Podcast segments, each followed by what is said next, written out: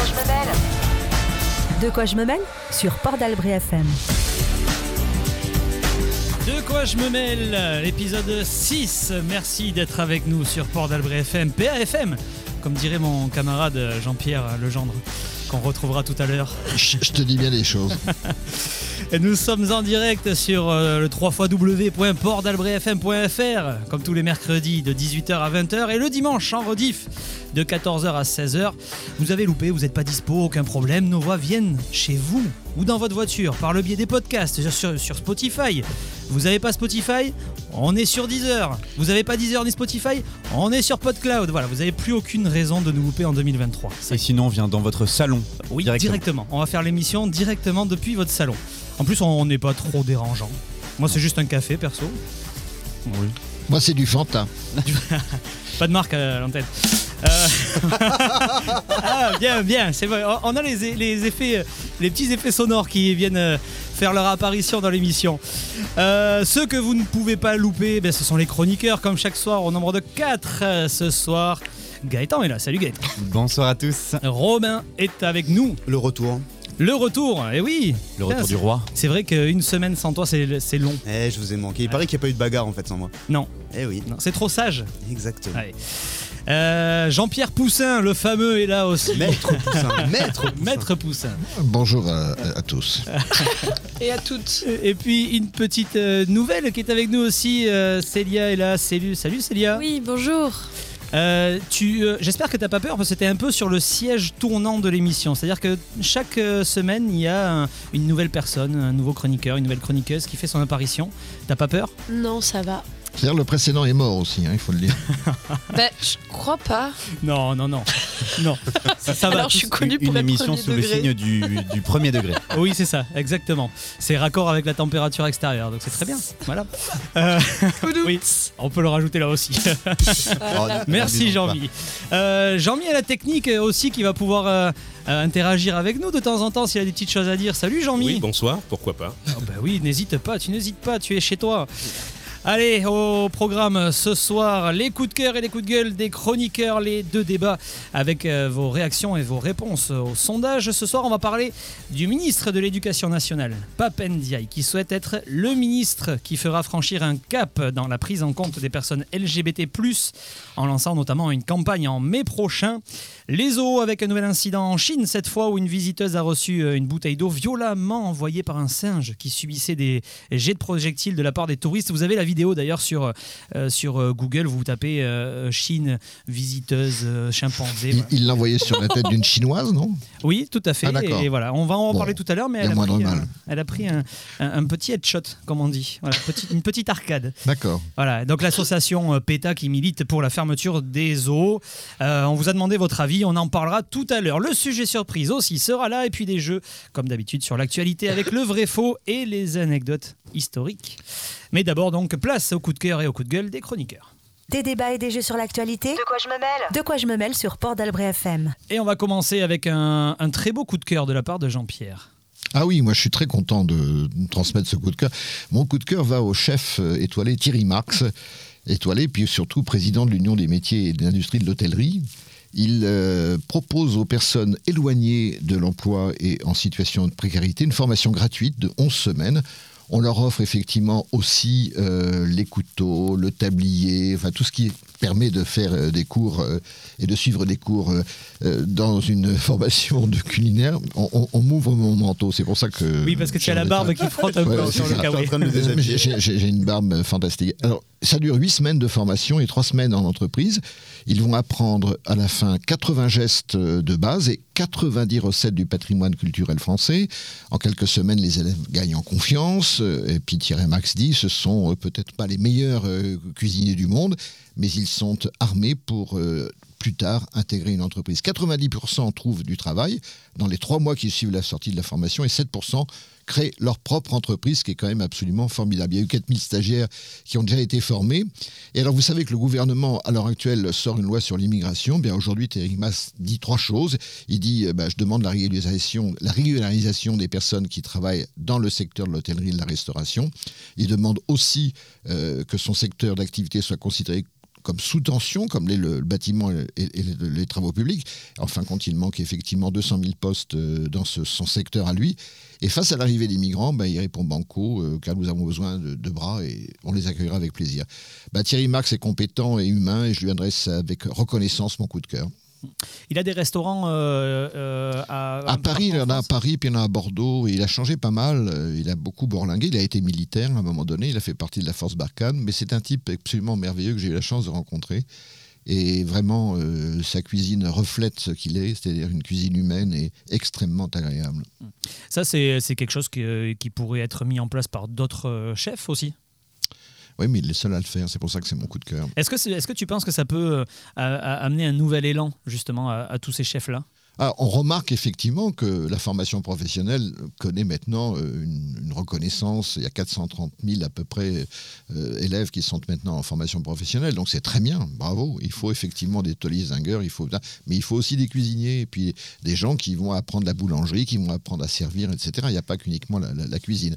Non, non, il n'est pas suivi pour l'instant. Mais il donne le, long, le ton, il donne le là, et je trouve que c'est vraiment euh, quelqu'un de merveilleux. Voilà. Oui, et puis ça peut aussi euh, euh, aider tous ces, tous ces jeunes-là. Alors, c'est que des jeunes? Alors, il y a des jeunes et des moins jeunes, mais euh, les conditions, c'est que je suis en situation de précarité et je me suis éloigné de l'emploi. Hmm. Donc, il va les chercher dans les banlieues difficiles. Il les recrute. Il y a environ 11-12 personnes, mais il y a maintenant 9 centres hein, dans la France entière. Donc, on peut, on- voilà, on peut considérer que ça, ça- ça se développe pas mal. Et ces jeunes-là, ou ces moins jeunes, ben, bénéficient d'une formation qui leur permet ensuite d'entrer dans une entreprise et de gagner leur vie. Et puis c'est formateur aux côtés de, de- de chefs Ah, comme bien ça. sûr, bien sûr. C'est encore bien plus sûr. formateur. Ouais. C'est une bonne initiative, ça, non, Gaëtan? C'est génial, c'est prendre à bras le corps euh, les questions de chômage, de d'errance professionnelle. Euh, je trouve ça génial, je trouve ça très très bien, euh, plutôt que de juste euh, revoir les, les conditions des allocations chômage, même si c'est peut-être des, des réformes à faire. Là, c'est vraiment aller dans- sur le terrain et essayer de solutionner la chose par le bon bout pour moi. Oui, c'est des propositions euh, concrètes pour le coup. Merci Jean-Pierre pour ce beau coup de cœur c'est avec partagé. plaisir et, et- et merci Thierry Marx. Et bravo à Thierry Marx. Euh, Robin, on va continuer avec toi et là, on va pas se diriger vers, euh, vers la même chose, mais, Moi, mais tu vas nous moi, en du parler. coup, c'est un, c'est un coup de gueule, parce que bon, les, les coups de cœur sont, sont, sont malheureusement pas très présents chez moi. Euh, Oh, tu vas nous faire, tu vas nous faire verser l'alarme. et pourquoi Tu pas m'as fait un coup de cœur pour moi une dernière fois. Là. La dernière fois, c'est vrai. Ceux qui le connaissent savent qu'il y a un petit cœur Tout ces gros qui- pectoraux. Non, moi, c'est euh, mon coup de gueule, c'est la, la Nupes qui quitte l'hémicycle euh, pour ne pas voter euh, avec euh, le Front National contre la réforme des retraites. Alors, on est pour, on est contre la réforme des retraites, je m'en fous un peu. Il faut savoir que 70% des Français sont contre. On rentrera pas dans le débat qu'il y a eu apparemment euh, la semaine dernière, mais je trouve ça hallucinant en fait qu'aujourd'hui en France on soit à ce point-là fragmenté, fracturé, et qu'on n'arrive pas à se mettre d'accord pour aller avec les Français, pour aider les Français. Je trouve ça intolérable, vraiment. Ils font, en fait, ils font que se tirer dans les pattes, ils n'avancent pas, ils n'avancent jamais. Ce que tu veux dire, c'est que ton, ton coup de gueule, c'est que d'un côté comme de l'autre, on n'arrive pas, euh, juste parce qu'on est des opposants politiques, on n'arrive pas à s'entendre pour, euh, pour le bien de la France finalement. Ça rejoint le coup de gueule de la semaine dernière de Jean-Pierre. en Ben fait. oui, euh, Ouais. j'ai- déjà eu des, des retours d'ailleurs, mais c'est vrai que je trouve ça hallucinant et je partage l'avis de Robin de ne pas être capable entre gouvernement, syndicat, gouvernement et, et, et partis politiques de s'entendre. quoi. Hmm. Célia, toi, tu, euh, qu'est-ce que tu en penses par rapport à ça? Est-ce que, tu, est que tu trouves que euh, le, la France insoumise, par exemple, pour, dans certains cas, dans certaines, pour certaines lois, pourrait voter une loi du Rassemblement national? Tu penses que c'est quelque chose qui est faisable? Bah, en fait, euh, moi j'ai une vision un peu plus un peu différente de la politique française parce que j'ai bah, mes parents sont allemands et du coup j'ai une vision de la politique allemande. Et euh, même si je prône souvent tout ce que fait l'Allemagne dans ce cas-là c'est c'est quand même assez important je trouve de pointer le fait qu'en Allemagne il y a des coalitions et en fait je trouve que c'est plus représentatif d'un peuple quand tu fais parler différentes personnes de différents milieux que d'avoir une seule représentation et je sais pas, tu, tu arrives à, mieux regrouper les avis de tout le monde et, et je trouve que c'est. Enfin, après, je suis pas. Je ne suis pas experte en politique. Je pense que c'est simplement euh, totalement euh, bête. Ouais, ça, ça te choquerait pas, par exemple, que la France insoumise vote un texte du, Front, du, du Ben, moi, Rassemblement national? Je trouve que ça serait, ça ferait la preuve d'une grande euh, ouverture d'esprit et, euh, et ça, ça montrerait que au-delà de ton opinion à toi, tu peux comprendre qu'il s'agit d'un de quelque chose de plus grand. bien-être pour le pays. Voilà, c'est ça. Mais surtout à l'Assemblée nationale, on vote pas avec, on vote pour un texte. Ouais, Pour voilà. contre. Euh, avec qui on s'en moque. Non, et là, ce que je trouve marrant, en fait, c'est qu'il dit euh, nous, on n'ira jamais dans le sens du fascisme. Alors, c'est marrant parce qu'en faisant ça, en fait, ils perdent des points. Mais vraiment, hein, Jord- Jordan Bardella, en fait, est en train de monter dans les sondages. Vraiment. On le voit, il gagne à peu près euh, tous ses débats. Il est de plus en plus aimé. J'ai même entendu des femmes qui m'ont dit Oh, le beau gosse, là voilà. Non, mais c'est vrai. Non, non, mais. Ouais, c'est il est. c'est Non, un mais. peu navrant que la, politique se résume à ça. Oui, non, mais- c'est bien, Oui, une bah, bien réflexion de femme. surtout. hein. Non, non, mais, non, non, mais, non, non, mais on- voilà, ça a été dit. Ça a été dit. Il vient quand même de, de, de, de classe plus ou moins populaire. Il le dit. Il a grandi en cité. En fait, il est en train de toucher de plus en plus de monde. Et le fait est que la Nupes dise ah bah non, mais en fait, ce, ce texte-là serait bon pour les Français, mais on le fera pas parce qu'on veut pas être affilié à ça. C'est et en fait ils perdent des points et ils vont faire que faire monter le, le- le Front National, ce qu'ils veulent pas du tout en fait finalement. Ouais, mais est-ce que c'est pas le cas aussi un peu de, de- euh, à l'opposé, c'est-à-dire le Rassemblement national qui ne voterait pas certains textes Mais pour l'instant, ça n'a pas été le cas. Je pense qu'il y a ce côté aussi euh, de trop grande fierté et de ah non surtout on veut pas être mêlé au Rassemblement national Voilà, au lieu d'essayer de comprendre parce que par exemple moi euh, je sais pas il y, y a plein de gens qui ont fait des choses mauvaises mais qui ont aussi œuvré pour le bien je suis pas en train de dire que le Rassemblement national il faut voter pour ou faut être Si, pour. un, un peu mais il y a toujours du bien un peu partout il faut charger le bien et, et en fait ce qu'il faut aujourd'hui sauver c'est son image. Et du coup tu veux surtout pas être associé à ça et c'est peut-être ça ce qui redoute quoi. Euh, pour, euh, pour euh, continuer sur ça, puisque c'est une info qui est très très récente, euh, puisque c'était hier, euh, euh, Adrien Quatennens a été, euh, a été hué par l'Assemblée nationale. Est-ce que euh, c'est quelque chose que vous déplorez ou vous trouvez ça plutôt logique par rapport à tout ce qui s'est passé dans les, dans les médias? Bah, hué ou pas, peu importe, il aurait jamais dû remettre les pieds à l'Assemblée nationale. Il bat sa femme.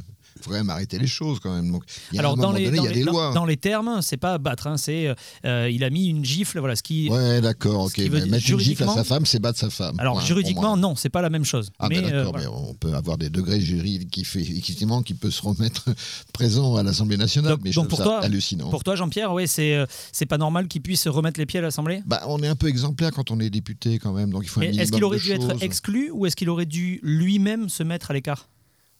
Bah, je pense qu'il aurait dû être exclu, ce qui lui aurait permis euh, tout simplement de se mettre à l'écart. Point. Moi, je Oui. pense, je pense qu'il aurait dû se mettre de lui-même à l'écart pour pas euh, faire de tort à son parti. Et euh, voilà, non, franchement. Bah Après, son parti euh, a, a l'air de, de le défendre. Il y a une partie, alors pas tout le- la France insoumise, mais il y a une partie euh, des députés qui, sont, qui se sont mis autour de lui quand Oui, il a été hué, euh, pour justement lui montrer un peu le signe d'affection et de, et de soutien qu'il lui porte. Mais après, euh, je, je- il me semble qu'on en a déjà parlé de cette affaire. Et en fait, le, le problème, c'est que c'est euh, c'est quelque chose qui aurait dû rester un peu euh, intime. C'est une vie de couple. Il y a des dérapages, ça arrive. On, on les excuse pas, hein, mais. Pardon. ça va pas dire des trucs comme ça Ah ben vas-y, vas-y. ah non mais là je peux pas Non mais vas-y, Célia, mais oui, on est là justement pour en On débattre. Alors, en débattre. Non, qu'est-ce non, qui, mais- qu'est-ce qui te choque le, le fait que ah non mais les dérapages Non, non, mais, non, Je non, suis pas mais- sûre de, de réussir à débattre de ça, je suis désolée. Pas Non, aujourd'hui. mais Célia, Non, je suis mais- juste mais- pas d'accord. mais- mais- mais- mais, euh, très bien, mais. Célia, si on vit ensemble, je te casse la figure, mais c'est intime. hein. Oui. Non, non, non, non, c'est pas. C'est justement dire. le gros Non, non. problème des violences conjugales, c'est que ça arrive dans l'intime et que justement ça n'est pas dit parce que ça arrive dans les vies privées, mais justement ça n'a pas lieu d'être. D'autant que ces personnes sont, ont choisi d'être des personnalités publiques. Non, mais tout à fait. Non, non, ce que je veux dire, c'est pas on excuse qui- et que ça devrait rester dans. Non, non, c'est pas, c'est pas ce que je veux dire. C'est que ça arrive à beaucoup de couples et en fait, ça doit se régler devant la justice, pas euh, ailleurs, pas devant le peuple. En fait, c'est pas au peuple de choisir qui a tort, qui a raison. Il doit y avoir une enquête, comprendre comment ça s'est passé. On doit pas faire un tribunal médiatique à chaque fois. Je pense qu'il y a des tribunaux aujourd'hui qui existent, il y a une justice et on doit laisser la justice faire justice. Si la justice s'en occupait. euh, Il a été Ah, là, condamné. ça- Il a été condamné. Il a été condamné, la justice. Bien euh, sûr, voilà. Bah alors euh, oui, bah du coup pour le coup, euh, je ne comprends pas pourquoi il est hué. Après, euh, Mais ça va peut-être libérer beaucoup il est, de il est temps hein. de, oui, après il est temps aussi de, de, de justement en faire trop pour qu'on comprenne que c'est pas normal, peut-être aussi. voilà, bon, c'est un débat qui euh, Mitigé. qui- ouais, J'avoue que je, c'est- savais pas trop. Non, Ah non, non, moi je suis pas, je suis pas mitigé du tout. Monsieur Katnas, il a frappé sa femme dehors, point. Hum. Minimum, quoi. Ouais. Bon, en tout cas, euh, merci Robin pour, euh, pour ton coup de gueule, puisque ça, voilà, ça, Suscité ça a suscité voilà, de l'intérêt, exactement. Euh, Célia, tiens, on va, on va continuer avec toi. euh, Ah, c'est une bonne transition. ouais, hein. ouais, Ah, parce que là, là on peut pas trouver mieux. Eh ben voilà, je te laisse moi, la parole. je- Donc j'ai choisi, euh, j'ai choisi de, de prendre un coup de gueule qui, qui me, me tient à cœur, qui parle des violences sexistes et conjugales justement. Un coup de cœur ou un coup de gueule un coup alors de gueule. Un coup de gueule. Il Euh, Il y a un super média euh, féministe qui s'appelle Simone qui a, euh, lance- qui a publié sur Instagram un petit, une, une série de photos comme ça, donc sur Instagram, qui expliquait ce qui se passait chez les Français âgés de 25 à 34 ans. En fait, c'est une série de statistiques. Euh, donc la source est citée, hein, c'est pas juste des trucs lancés comme ça. Et moi, ce qui m'a le plus choqué, c'est justement que parmi les hommes âgés de 25 à 34 ans en France, 22% ne voient pas de problème à ce qu'un homme gifle sa conjointe. Et moi, je trouve ça assez choquant parce que, euh, ben, justement, en fait, le problème, il vient du fait que si on continue à, à laisser ça dans le caché et à laisser ça dans l'ombre et à et en faire quelque chose de ça ne regarde pas, on ferme les yeux, euh, on pourra jamais œuvrer contre. Hmm. Et justement, il est temps de parler de ses expériences personnelles, de parler de trucs qui nous ont choqués, qui ont été durs, pour avancer. Et, euh, et comment dire euh, qu'il faut que ça soit pour toi, on en parlait euh, du coup euh, un peu la, la- la semaine dernière euh, par rapport à, à MeToo notamment. Alors Gaëtan, toi, quand, tu entends ce genre de, de propos et ce genre de chiffres, euh, tu penses que, tu penses que le, comment dire, les médias ont un rôle à jouer aussi là-dedans? Euh, ouais, ouais, clairement. Euh, pardon, excuse-moi, j'étais. Non, Il n'y a pas de souci. Ouais, les médias ont, ont leur rôle à avoir. Pour me faire l'avocat, deux secondes de, de, de Robin, je pense qu'il parlait de la médiatisation du problème. Je pense pas qu'il parlait de l'excusation du problème, ah non, bien non, rien. Et euh, ce que cette statistique qui semble être euh, donc évoquer une violence légère entre guillemets telle qu'elle est présentée dans ce dont j'ai parlé la semaine dernière sur la pyramide des violences. En fait, il y a les petits trucs entre guillemets petits bien entendu qui sont bien avant. hein. Les petits, c'est les regards, c'est les regards insistants, c'est les remarques dans la rue. Après, il y a la petite gifle et après, il y a bien sûr tout, tout ce qui tout ce que ça engendre. Et donc, euh, bien sûr, les médias doivent parler de ça, puisqu'apparemment les gens n'en parlent pas assez. L'éducation des parents ne se fait peut-être pas assez. Mais je veux dire, Euh, est-ce que, c'est, est-ce que ça doit être euh, le rôle aussi des médias de, de, de, de mettre en avant encore plus tout ça pour que la justice s'en empare Ou est-ce que c'est parce que, le, parce que la justice fait pas son boulot et, et qu'il y a un vrai problème du coup? C'est les deux. Il y a la, la façon dont, les plaintes sont, euh, recueillies dans, certains commissariats. Je ne veux pas faire de généralité, mais dans, certains. Euh, je pense que l'éducation, ça se fait par tous les biais. Alors, on en parlera tout à l'heure par rapport à l'un des sujets euh, sur, à l'école. Est-ce que tout doit être abordé à l'école, oui ou non? On en parlera tout à l'heure. Ça doit être un peu à l'école, ça doit être un peu les parents. Le fait est que chaque source ne se suffit pas à elle seule. Et donc, je pense qu'il doit y avoir un petit peu dans, un Hmm. petit peu dans chacun des médias. ouais. Bon, en tout cas, c'est un, un débat euh, bien trop important pour qu'on l'évoque comme ça euh, rapidement, mais euh, on aura l'occasion d'y revenir. Et euh, je pense que voilà, même Robin, tu, pour éclaircir un petit peu ton propos, euh, il n'y a, il y a pas de petite violence. Ah ou non, de mais il n'y a grande pas besoin d'éclaircir. Ce que, j'ai dit est très clair en fait, c'est que non, non. Non, mais c'est pour repréciser, voilà, pour, pour oui, être non, sûr qu'il n'y ait pas de Non, non, non, mais si euh, tu veux, je suis euh, totalement contre le fait de, de taper sa femme ou même taper son homme, parce que ça arrive aussi. Mais euh, je veux juste qu'on fasse attention à, à pas aller trop vite, comme on l'a déjà vu euh, dans certaines affaires, par exemple, avec euh, euh, comment, Nabila, par exemple, et son mec, où c'était complètement fou, là, euh, des histoires de couteau, elle, Elle qui- poignardée. ouais. Ouais, elle l'a poignardé, lui, il lui a mis une claque, lui machin. Ça, enfin, tu vois, c'est là où je, je parle d'intime, en fait. C'est là où il faut faire attention. Hmm. C'est euh, la même histoire, on en avait parlé avec euh, les deux judokas qui sortaient ensemble. Oui. mm. En fait, quand deux judokas se prennent la tête, euh, pff, ça fait, euh, ça fait mal. Ça, ça détruit un appartement. Voilà. C'est après, je pense que le, le problème, il réside dans le fait que les gens adorent le drama, Ah, et encore sûr. plus quand il s'agit de sexe ou de choses entre les couples. Et en fait, le problème, il réside dans le fait que les gens adorent, par exemple, le, le fait qu'un féminicide soit jamais cité en tant que tel, mais comme drame euh, conjugal ou des choses comme ça.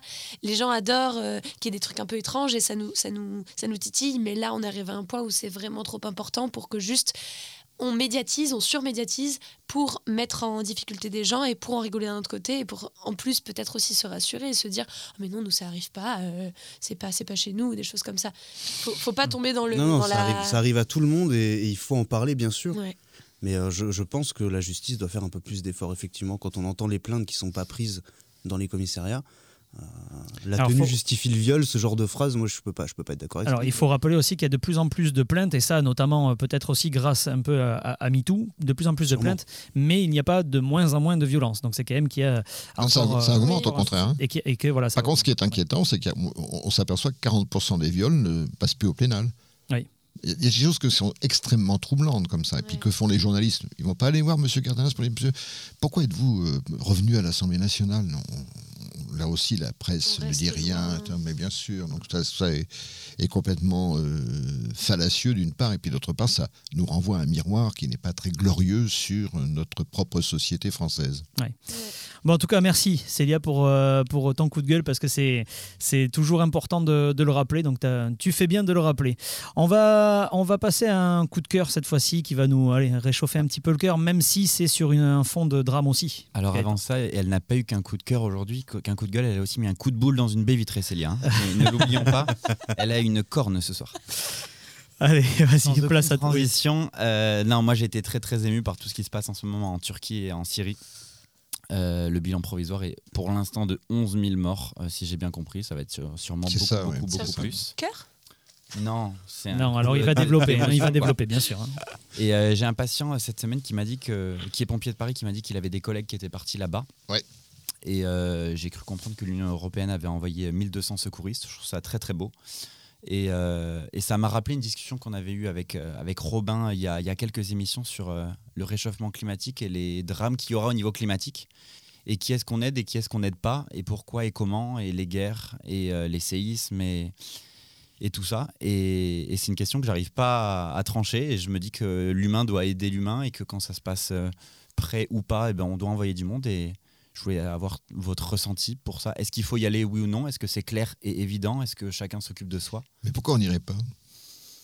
Parce qu'il faut s'occuper de soi, des fois, apparemment. Alors, c'est pas ce que je pense, mais c'est ce que Robin. non, pas toujours. Non, non, non, c'est pas toujours. Je parle, je parle pas. Sans vouloir te. Non, non, non, bien sûr que non, non, un non. piège, mais, Mais en plus, je, suis content. En plus, je, suis content qu'on qu'on y soit allé. Et tu sais pourquoi? Parce que Erdogan et euh, Macron en ce moment sont pas très très euh, copains. Donc, ça une main déjà tendue. quelques- Voilà, effectivement. Et en fait, euh, on n'a même pas forcément demandé l'avis de Macron. On y est juste allé. Je Et trouve en ça fait, magnifique, ça, ça prouve qu'on peut, euh, on peut dépasser les hommes politiques qui parfois sont très cons C'est bien. et juste s'entraider entre nous. Et ça, je trouve ça incroyable. Surtout Alors je contre- sais pas qui c'est qui a été euh, décisionnaire dans le fait de partir. Pour le coup, est-ce que ce sont des associations? Je pense que, c'est des associations, ouais, comme la Croix-Rouge et des trucs comme ça. euh, souvent, ils décident.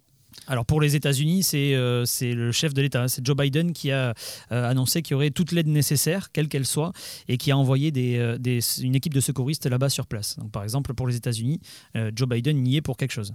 Et métaphoriquement, j'aime bien me dire quand même sur des épisodes comme ça qu'en fait, euh, la- les catastrophes climatiques, en fait, elles ont juste pas de frontières et en fait, elles, elles touchent le gars qui est dessus, quoi.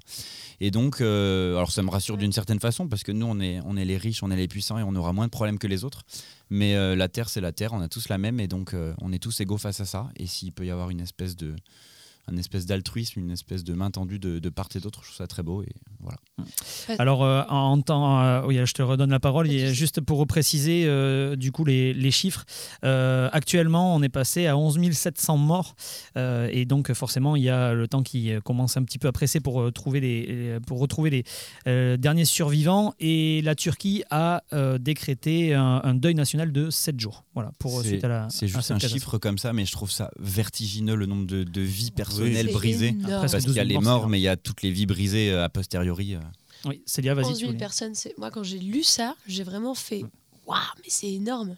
Ouais. Et du coup, sur, ce sur quoi je voulais revenir, si j'arriverais à réussir à m'en souvenir tout de suite, c'est que oui, euh, pour le coup, euh, un coup de cœur sur un coup de cœur, j'ai vu beaucoup d'influenceurs relayer comment aider la Turquie et la Syrie, tout ça. Et je crois que c'est la première fois où je me suis vraiment dit ah, ça fait du bien parce que Ça va justement, quelque chose. oui.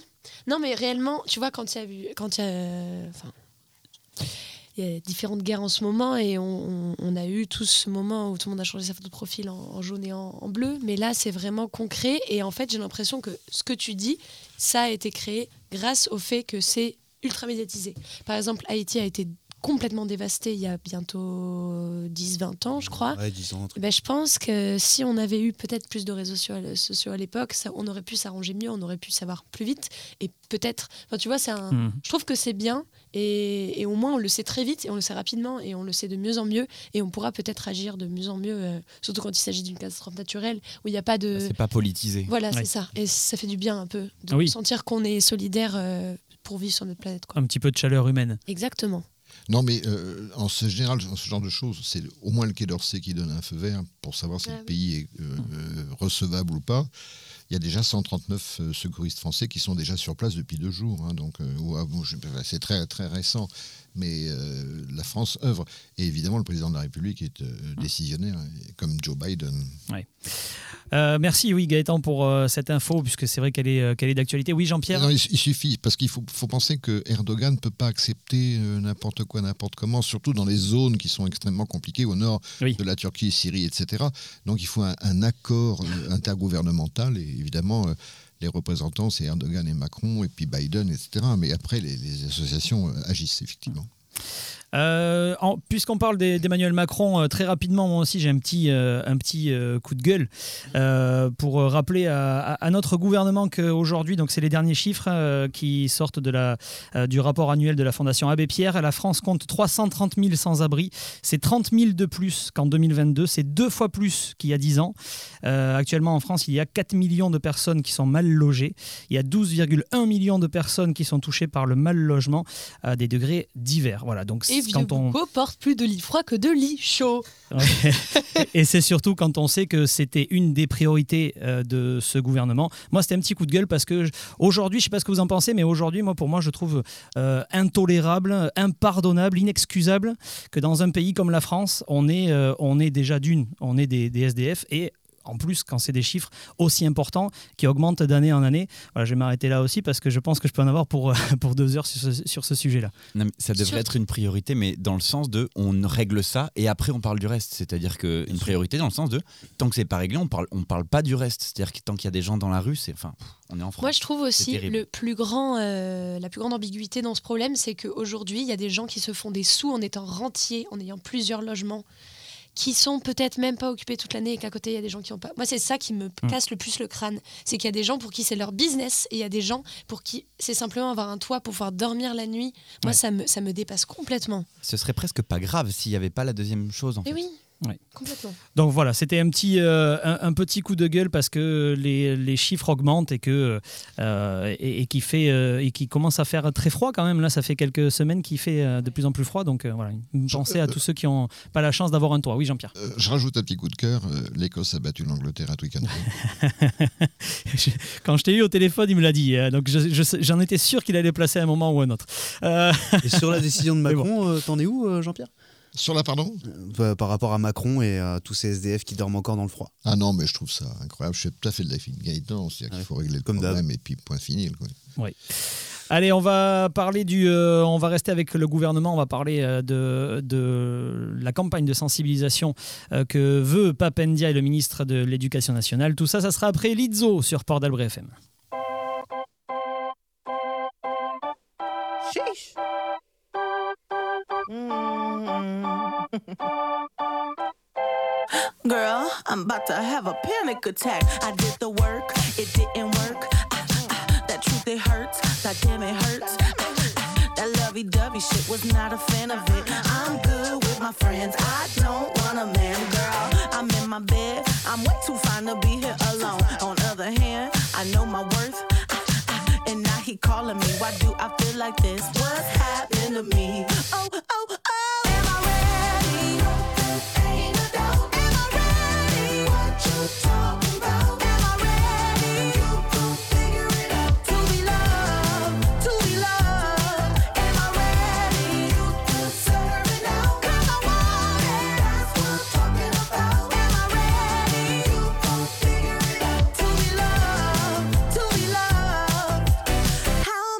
supposed to love somebody else when I don't like myself? Like, ooh, guess I better learn to like this. Ooh, it might take my whole life just to do.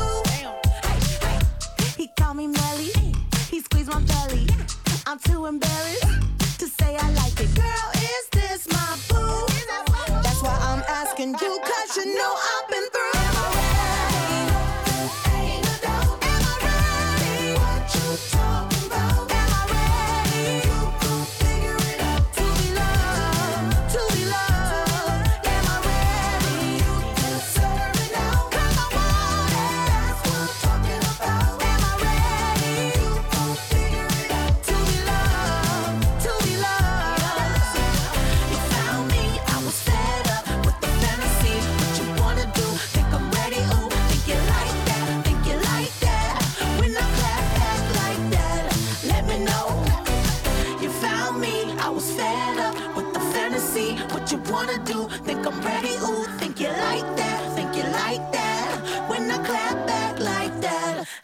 no.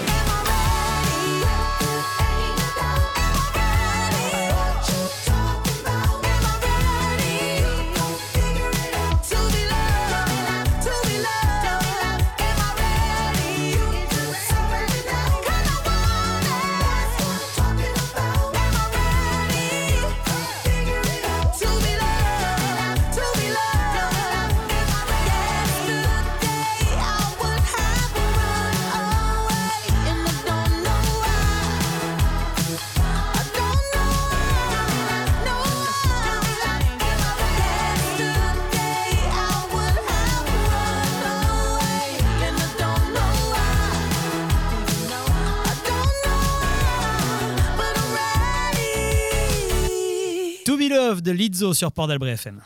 Salut, c'est Philippe. Je vous retrouve ce soir à 20h sur Port d'Albret FM avec l'effet de Jambalaya. L'effet de Jambalaya, c'est une heure de découverte musicale et ensoleillée. En Afrique, aux Caraïbes, dans l'océan Indien, au Brésil, dans le Pacifique, une balade dans le monde des musiques créoles. L'effet de Jambalaya, c'est ce soir à 20h, seulement sur Port d'Albret FM. De quoi je me mêle sur Port d'Albret FM. De quoi je me mêle Portalbret FM. Voilà, juste après de quoi je me mêle, euh, on vous emmène, euh, Philippe vous emmène même euh, euh, danser, chanter un petit peu avec les vaïnés, le côté créole. Ça fait voyager, c'est beau? Hein C'est Ça très fait beau, du bien. ça. Voilà, ça réchauffe un On peu. aimerait avoir aussi un peu de soleil, nous. Ouais. Allez, premier débat, on retrouve notre, euh, notre sérieux, puisque après le, le suicide du jeune Lucas, le ministre de l'Éducation nationale, Papendiaï, a annoncé dans le magazine Tétu vouloir franchir, je cite, une étape décisive sur l'homophobie à l'école, en lançant une campagne de sensibilisa- sibi- sensibilisation pardon, le 17 mai prochain. Il veut également que les portes soient grandes ouvertes aux associations qui font la sensibilisation sur ces sujets et veut que l'éducation nationale fasse un effort sur les programmes afin d'intégrer plus facilement les élèves LGBT à l'école. Autour de la table, comme d'hab. Deux questions, je vous la pose. Oui, non, pour, contre. Voilà une réponse très rapide, comme ça on sait un petit peu où vous voulez aller euh, dans le débat. Et puis après, euh, et puis après feu. C'est parti. Première question, la France est-elle, euh, euh, est-il un pays ouvert à l'homosexualité? Gaëtan? Oui. Célia? Ouais. Ouais. Donc Oui, c'est- c'est- c'est entre c'est les un deux. oui moins affirmé que Gaëtan. C'est c'est un oui qui tire vers le non et plus vers le non que vers le oui. Moi, c'était un oui avec un M au début qui va vers le oui. Qui va vers le oui. Jean-Pierre. Euh, non, non, non. Non. Et Robin Oui. Ok. Euh, deuxième question. Doit-on confier à l'école le rôle de parler de toutes les sexualités? Robin. Oui. Euh, Jean-Pierre. Oui. Célia Oui. et Gaëtan. Ok, bon, ben déjà, au moins sur cette question-là, vous êtes d'accord. On va commencer par ça, du coup, puisque vous êtes d'accord là-dessus. Euh, donc, pour vous, vous trouvez bien que euh, Papendiaï euh, restructurer un petit peu les programmes, peut-être pour, euh, préparer dès le plus jeune âge les, les, élèves à l'école sur les questions LGBT Quelqu'un Oui. Celui, qui- celui qui veut. Alors, euh, comme euh, je crois que c'est Eden qui en avait déjà parlé, ou même euh, Alizé, parce qu'on avait parlé, c'était un coup de gueule d'Alizé Alizé. de parler du Ouais. suicide de, de Lucas, et on avait justement évoqué le fait que les enfants passent la majorité de leur temps à l'école et pas à la maison. Je trouve que vu la présence de l'école avec les devoirs, le temps passé à l'école, l'étude, si les parents peuvent pas venir chercher, machin, euh, une heure de pause euh, le midi, plus tout le temps que tu passes avec tes copains, qui sont aussi à l'école, du coup, qui, à qui on enseigne les mêmes choses. Je sais plus où va ma phrase, mais l'école a une importance majeure dans. euh, Dans l'éducation. Dans cette éducation-là. Et puis Et, dans ce euh, volume horaire, c'est à l'école que se font les violences euh, sexistes en plus. En Et plus. c'est là qu'a lieu le- la discrimination le plus souvent. Parce qu'en plus, si tu si t'es pas enfant de, de parents euh, homosexuels, euh, et si tu restes que chez tes parents, si on prend que ça, tu as aucun autre euh, prisme, d'autre euh, rapport à la sexualité. Si on t'en parle à l'école, c'est déjà le premier, c'est déjà bien. Papendiaï d'ailleurs qui a, euh, qui a rappelé que euh, par rapport aux élèves hétérosexuels, les élèves gays et lesbiennes ont 4 fois plus de risques de faire une tentative de suicide, quand c'est 11 fois plus pour les jeunes transsexuels. Oui, Transgenre, pas transsexuel, et c'est pas la même chose. Transgenre, transgenre, tu as raison. de- Transsexuel, c'est que tu as déjà changé ton sexe. Transgenre, c'est simplement que tu ne te vois pas comme le genre à lequel on attribue ton sexe biologique. Voilà, donc tu pourras faire un courrier. euh, Vous saviez d'ailleurs que vous pouvez mais- hein, mais- écrire au ministre directement. hein, Mais c'est Célia a raison, parce qu'il faudrait qu'on précise que c'est qu'un queer, asexuel, etc. Parce que les gens comprennent pas trop. Hein. On- Oh, on si j'en parle assez, t'inquiète pas. Ah oui, d'accord. Allez, ben vas-y, Robin, lance-toi. Est-ce que tu es d'accord sur cette question-là déjà?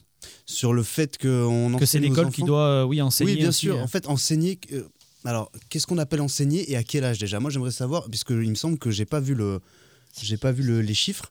Mais euh, il parle, il parle de quel âge? À partir de quel âge on va dans les écoles pour, euh, enfin, les associations à partir de quel âge vont, ils vont dans les écoles pour enseigner ça aux élèves? À partir du moment où les enfants peuvent comprendre. Et Oui, alors quel il parle, il parle, euh, notamment de quand on, euh, quand on en enseigne, on parle de sexualité, donc c'est généralement le collège. D'accord, parce que euh, on sait qu'aux États-Unis, ça va un peu plus loin et on commence déjà euh, chez les primaires, on commence déjà à envoyer des choses un peu. Enfin, je, tu m'as vu, euh, j'ai rien contre euh, cette personnalité, tu m'as vu me trimousser euh, sur Lil Nas X, hein, ce Oui. rappeur homosexuel. Oui. tu, tu m'as vu, et pourtant, quand il intervient dans des écoles primaires habillé en cow-boy à moitié dénudé, je trouve ça un peu gênant. Donc là, par exemple, il y a eu, euh, alors je vais essayer de chercher un petit peu plus euh, pour, pour vous préciser, mais il y a eu en France euh, un, un atelier qui a été, euh, euh, avec la demande, enfin par la demande de la mairie, euh, qui a été animé par des drag queens. Est-ce que ça c'est quelque chose qui te dérange Moi, c'est quelque chose qui me dérange, bien sûr. Mais après, euh, je veux dire, euh, c'est pas parce que c'est des drag queens. hein. Si tu veux, C'est la moi- question de la sexualité dans le plus jeune âge, c'est pas la question du. C'est exactement de ça. la, de la je pense que il y a un peu trop de sexualité partout. Je pense que c'est bien d'en parler, mais euh, quand il est trop présent, c'est trop. Par exemple, euh, ça me gêne autant de voir euh, deux homosexuels faire l'acte dans un film que de voir des hétéros faire l'acte dans un film. Quand ils sont dénudés, ça me gêne de la même façon. Mais ça, c'est moi. hein. Mais je pense qu'il faut quand même en parler. Il faut quand même parler des choses. Juste, il y a un âge. Il y a un âge. Est-ce que 13 ans, c'est pas déjà un peu jeune comme le, jeune qui s'est suicidé avait 13 ans, est-ce qu'on n'apprend pas aux enfants? Est-ce qu'on on, on pousse pas les enfants à être un peu trop matures trop tôt Je Bah, pense que c'est un vrai sujet. sans prendre Ju- un Juste pour préciser, c'était à Toulouse qu'il y avait un atelier de lecture qui était animé par des drag queens. Voilà, que ça a fait un petit. euh, Lucas un petit qui s'est suicidé, il avait quel âge? 13 ans. 13 ans. Oui, Justement, sans prendre un exemple et en faire une généralité, s'il s'est suicidé euh, probablement euh, à ce propos-là, c'est bien qu'il est trop tard pour avoir fait euh, de la communication et de l'enseignement. Donc il faudrait probablement plus tôt. Quel âge, je sais pas, moi, 6 ans, 7 ans, je pense c'est pas, la- c'est pas le moment de parler de sexualité tout court. Mais 13 ans, euh, c'est pas du tout trop, trop tôt pour moi. En quatrième ou en cinquième, tu as des cours d'éducation sexuelle. On t'apprend qu'il faut mettre une capote pour pas tomber enceinte. Bon, on t'apprend pas le consentement, mais c'est autre chose. Mais je trouve que c'est le moment où il faudrait parler de ça.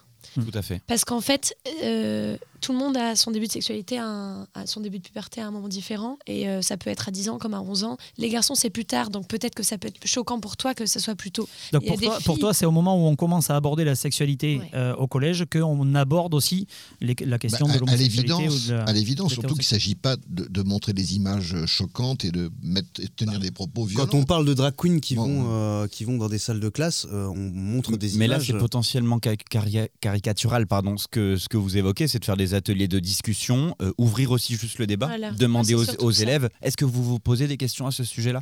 Et là, on aborde les questions qui sont, qui sont amenées Bien par les sûr, élèves. il y a de la pédagogie à faire. Il ne s'agit Voilà. pas de dire, vous avez vu, il y, a, y ça et ça qui existe. Moi, j'ai quand, même- j'ai quand même une question parce que, euh, bon, peut-être pas Jean-Pierre parce qu'il est euh, d'une époque un peu, non, un peu différente de la nôtre, mais on a, je, je crois qu'on a tous eu ces gens qui sont venus, ces associations pour nous parler des drogues et des alcools. Oui. Dans les, oui. C'était la Et- police, quoi. Ah non, pas du non, non, moi c'était des associations. Ah, moi, c'était la euh, police. Et est-ce que ça t'a empêché de, de picoler et de fumer des joints comme tous les adolescents nor- normaux en fait euh Ah non, mais à, ce- à- à ce compte-là, on arrête le- la- Non, non, le- non, les non, non, préventions non, et les photos choquantes sur les non, paquets non, de cigarettes. Je dis pas ça, non, non. Est-ce que, est-ce que ça nous a vraiment empêché de picoler? Est-ce que ça nous a pas plus fait rire qu'autre chose quand ils sont venus? Est-ce que Moi, ça m'a fait trop peur. Mais parce que j'ai l'éducation. Eh ben, Moi, j'ai pas fumé de clope avant Le fait est que ça marche, et tout, depuis, tu ne drogues plus. Mais, euh, mais du coup, est-ce que, est-ce qu'avec toi, Gaëtan, ça a fonctionné? Euh, pff, Quand après- ces assos venaient là, est-ce que ça a fonctionné avec Alors, pour te répondre, euh, on, on disait que le, le fait de forger ses opinions et, et sa vision de toutes ces choses, ça se fait par différents prismes. Et moi, j'ai eu la chance d'avoir une bonne éducation de mes parents qui m'ont parlé de tout ça et des problèmes qu'il y a eu. Il y a des, Si des je suis alcoolique, c'est parce Non, que je parle pas de toi. Il y a des gens qui n'ont pas accès à ça et eux, ça va être potentiellement leur seul en fait euh, regard. Mais Moi, c'était la question de début. Est-ce que euh, est-ce que c'est à l'école de jouer ce rôle-là ou est-ce que c'est aux parents Eh de- bien là, je répondrais oui parce que pour répondre à Robin, moi, on m'avait déjà dit que la drogue c'est mal, l'alcool ça fait ça, Bien etc. sûr. On me l'avait déjà dit, certaines personnes n'ont pas eu ça, voire ont eu à la maison bah, des parents violents, des parents alcooliques, Mm. etc. Il faut Et le sujet aussi. Mais- on parle mais- pas du tout de la même chose. La drogue, la cigarette, l'alcool, il s'agit pas de, Non, non. de nuire à quelqu'un en l'intimidant et en le Moi, je voulais harcelant. parler des associations en général. Il faut savoir un truc, c'est que, euh, par exemple, juste pour la ville de Paris, juste pour la ville de Paris, hein, c'est 200 millions qui sont reversés aux associations LGBT. D'accord? La plupart des, des gens qui sont dans ces assos touchent rien. Le problème, c'est que ceux qui sont en haut, par exemple, euh, la présidente, elle touche à peu près 15 un peu moins de 15 000 euros par mois. Euh, on parle de plus en plus des problèmes LGBT et malheureusement, il y en a de plus en plus. Je me suis dit peut-être juste parce que au début, je me suis dit peut-être que les gens dénoncent plus. Je suis allé voir les chiffres et en fait, on se rend compte qu'il y a moins en moins d'insultes sur les homosexuels et les gens LGBT en général, mais euh, il y a de plus en plus de de violences faites, de violences physiques. Donc en fait, ça résout rien. Ça résout rien. On en parlait la, la- la dernière fois. Comment on fait? Est-ce qu'il faut changer toute la masse? Ça serait bien, mais c'est difficile. Ou est-ce qu'il faut changer l'individu? L'individu, essayer de le renforcer un peu mentalement, il va le renforcer physiquement. On parlait la dernière fois, et justement, avec Alizé, de faire des, des choses comme le théâtre, par exemple, la Tu parles poésie de l'individu qui subit les discriminations l'individu qui subit, essayer de, de faire en sorte qu'il soit plus sûr de lui, qu'il puisse répondre un peu plus. On sait qu'on peut se, se démener d'une violence en parlant aussi, juste en parlant, et réussir à se défendre verbalement, c'est important. Aujourd'hui, par exemple, dans certains, dans certains établissements, on voit arriver des psychologues. C'est encore trop rare, mais, mais ça arrive. Et je, je- Mais, alors, Euh, alors, je, je te- je laisse juste terminer finir- je vais ça juste finir avec ça. Je vais- euh, au, lieu, au lieu de mettre, euh, au lieu de mettre euh, des, des millions euh, dans des assos qui finalement, on se rend compte, ne changent pas énormément de choses, elles aident. hein, elles aident hein. je, je ne le dis pas. Peut-être qu'on pourrait mettre un peu plus d'argent justement en faisant venir des psychologues pour que les jeunes puissent aller voir ces psychologues, puissent se confier, parce que c'est plus facile de se confier devant une personne comme un que devant tous tes camarades de classe, et des sexologues aussi. Ça serait intéressant d'avoir des sexologues à l'école pour pouvoir parler de ces problèmes-là. Ouais. Alors Oui. bon, d- déjà différentes choses. Euh, premièrement, il y a un biais, c'est qu'on ne sait pas quels seraient les chiffres s'il n'y avait pas ces, activités. Alors je ne sais pas si elles sont intéressantes ou pas, mais tu as un biais, c'est qu'on ne sait pas. Vu qu'il y a une libération qui se fait, que de plus en plus de personnes s'assument, s'il n'y avait pas tout ça qui était fait, si ça se trouve, il y aurait encore plus de violence. Surtout Ça- Alors- alors, mais- mais non, mais attends. La première chose, et ensuite, non, mais je vais te redonner les chiffres, je les ai en tête. De 2016 à 2021. On n'a pas les chiffres s'il n'y avait pas eu les actions qui étaient menées en 2023. Tu ne Mais les as très pas. bien. Oui, mais n'empêche que, il n'empêche que depuis les actions qui sont menées depuis 2016 à 2021, Oui. moins de gens, on est passé de, euh, on est passé de, de, de, de 25% à 22% de violence verbale. D'accord? Alors Donc, ça juste- non, mais Par oui, contre, on est passé de 24 à 28%. C'est très intéressant, mais Ça, là, je suis désolé, vous êtes un peu hors sujet. Là, on parle vraiment de l'éducation nationale. Là, vous êtes un peu hors sujet depuis tout à l'heure. Euh, Jean-Pierre, pour resituer un petit peu le, le débat, est-ce que, mais- est-ce que, mais- mais, est-ce que on peut parler côté, de- du, vraiment du fond qui est à l'école? Est-ce qu'il y a des problèmes et est-ce qu'on doit en parler à l'école? C'est ça il y le, fond du Il y a sujet. Lucas qui est mort des suites de harcèlement et de discrimination homophobe, c'est très clairement vrai. Et, et l'argument de, de Robin, c'est de dire oui, mais il y a des chefs euh, d'associations qui ont 15 000 non. euros, et puis il y a- il y, a des drag queens qui vont présenter des trucs. Mais on rêve. On non, rêve non, on rêve pas en fait. On rêve Moi, pas. je, moi je, je- je vois que, pour reprendre et pour prendre un peu de hauteur, il a fallu des dizaines d'années pour comprendre l'intérêt euh, de la présence d'élèves handicapés dans les écoles.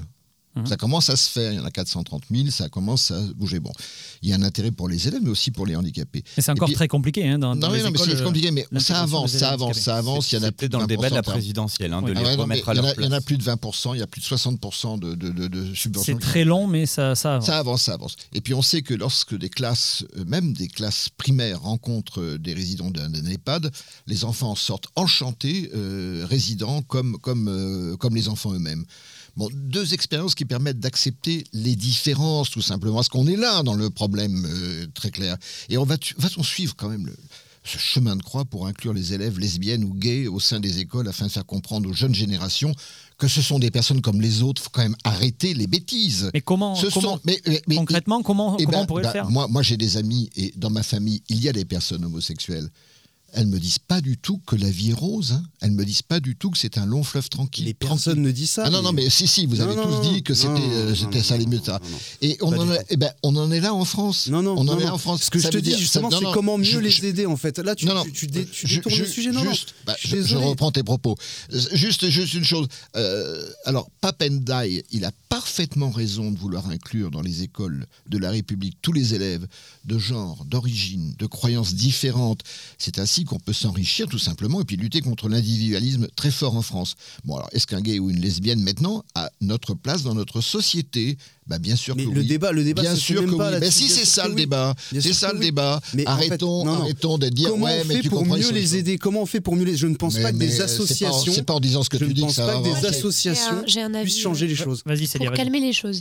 En fait, là, on, Mais je suis très calme, a hein. trait, on a bois trait à un problème qui est que on peut pas mettre dans des manuels scolaires le fait que si une personne a des attraits physiques qui nous feraient penser à une fille, par exemple, pour prendre l'exemple des transgenres, euh, ça peut ne pas être une fille. C'est difficile d'écrire ça dans un manuel scolaire parce que c'est difficile de comprendre ça. C'est pour ça que faire venir des personnes dans des associations, ça peut être pratique parce que ça amène le débat, ça amène la discussion entre les élèves, ce qui déjà dans l'éducation française, euh, je trouve, a pas du tout lieu assez.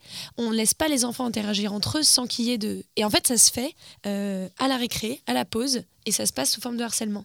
Au lieu de leur laisser plus de, de chances de s'exprimer.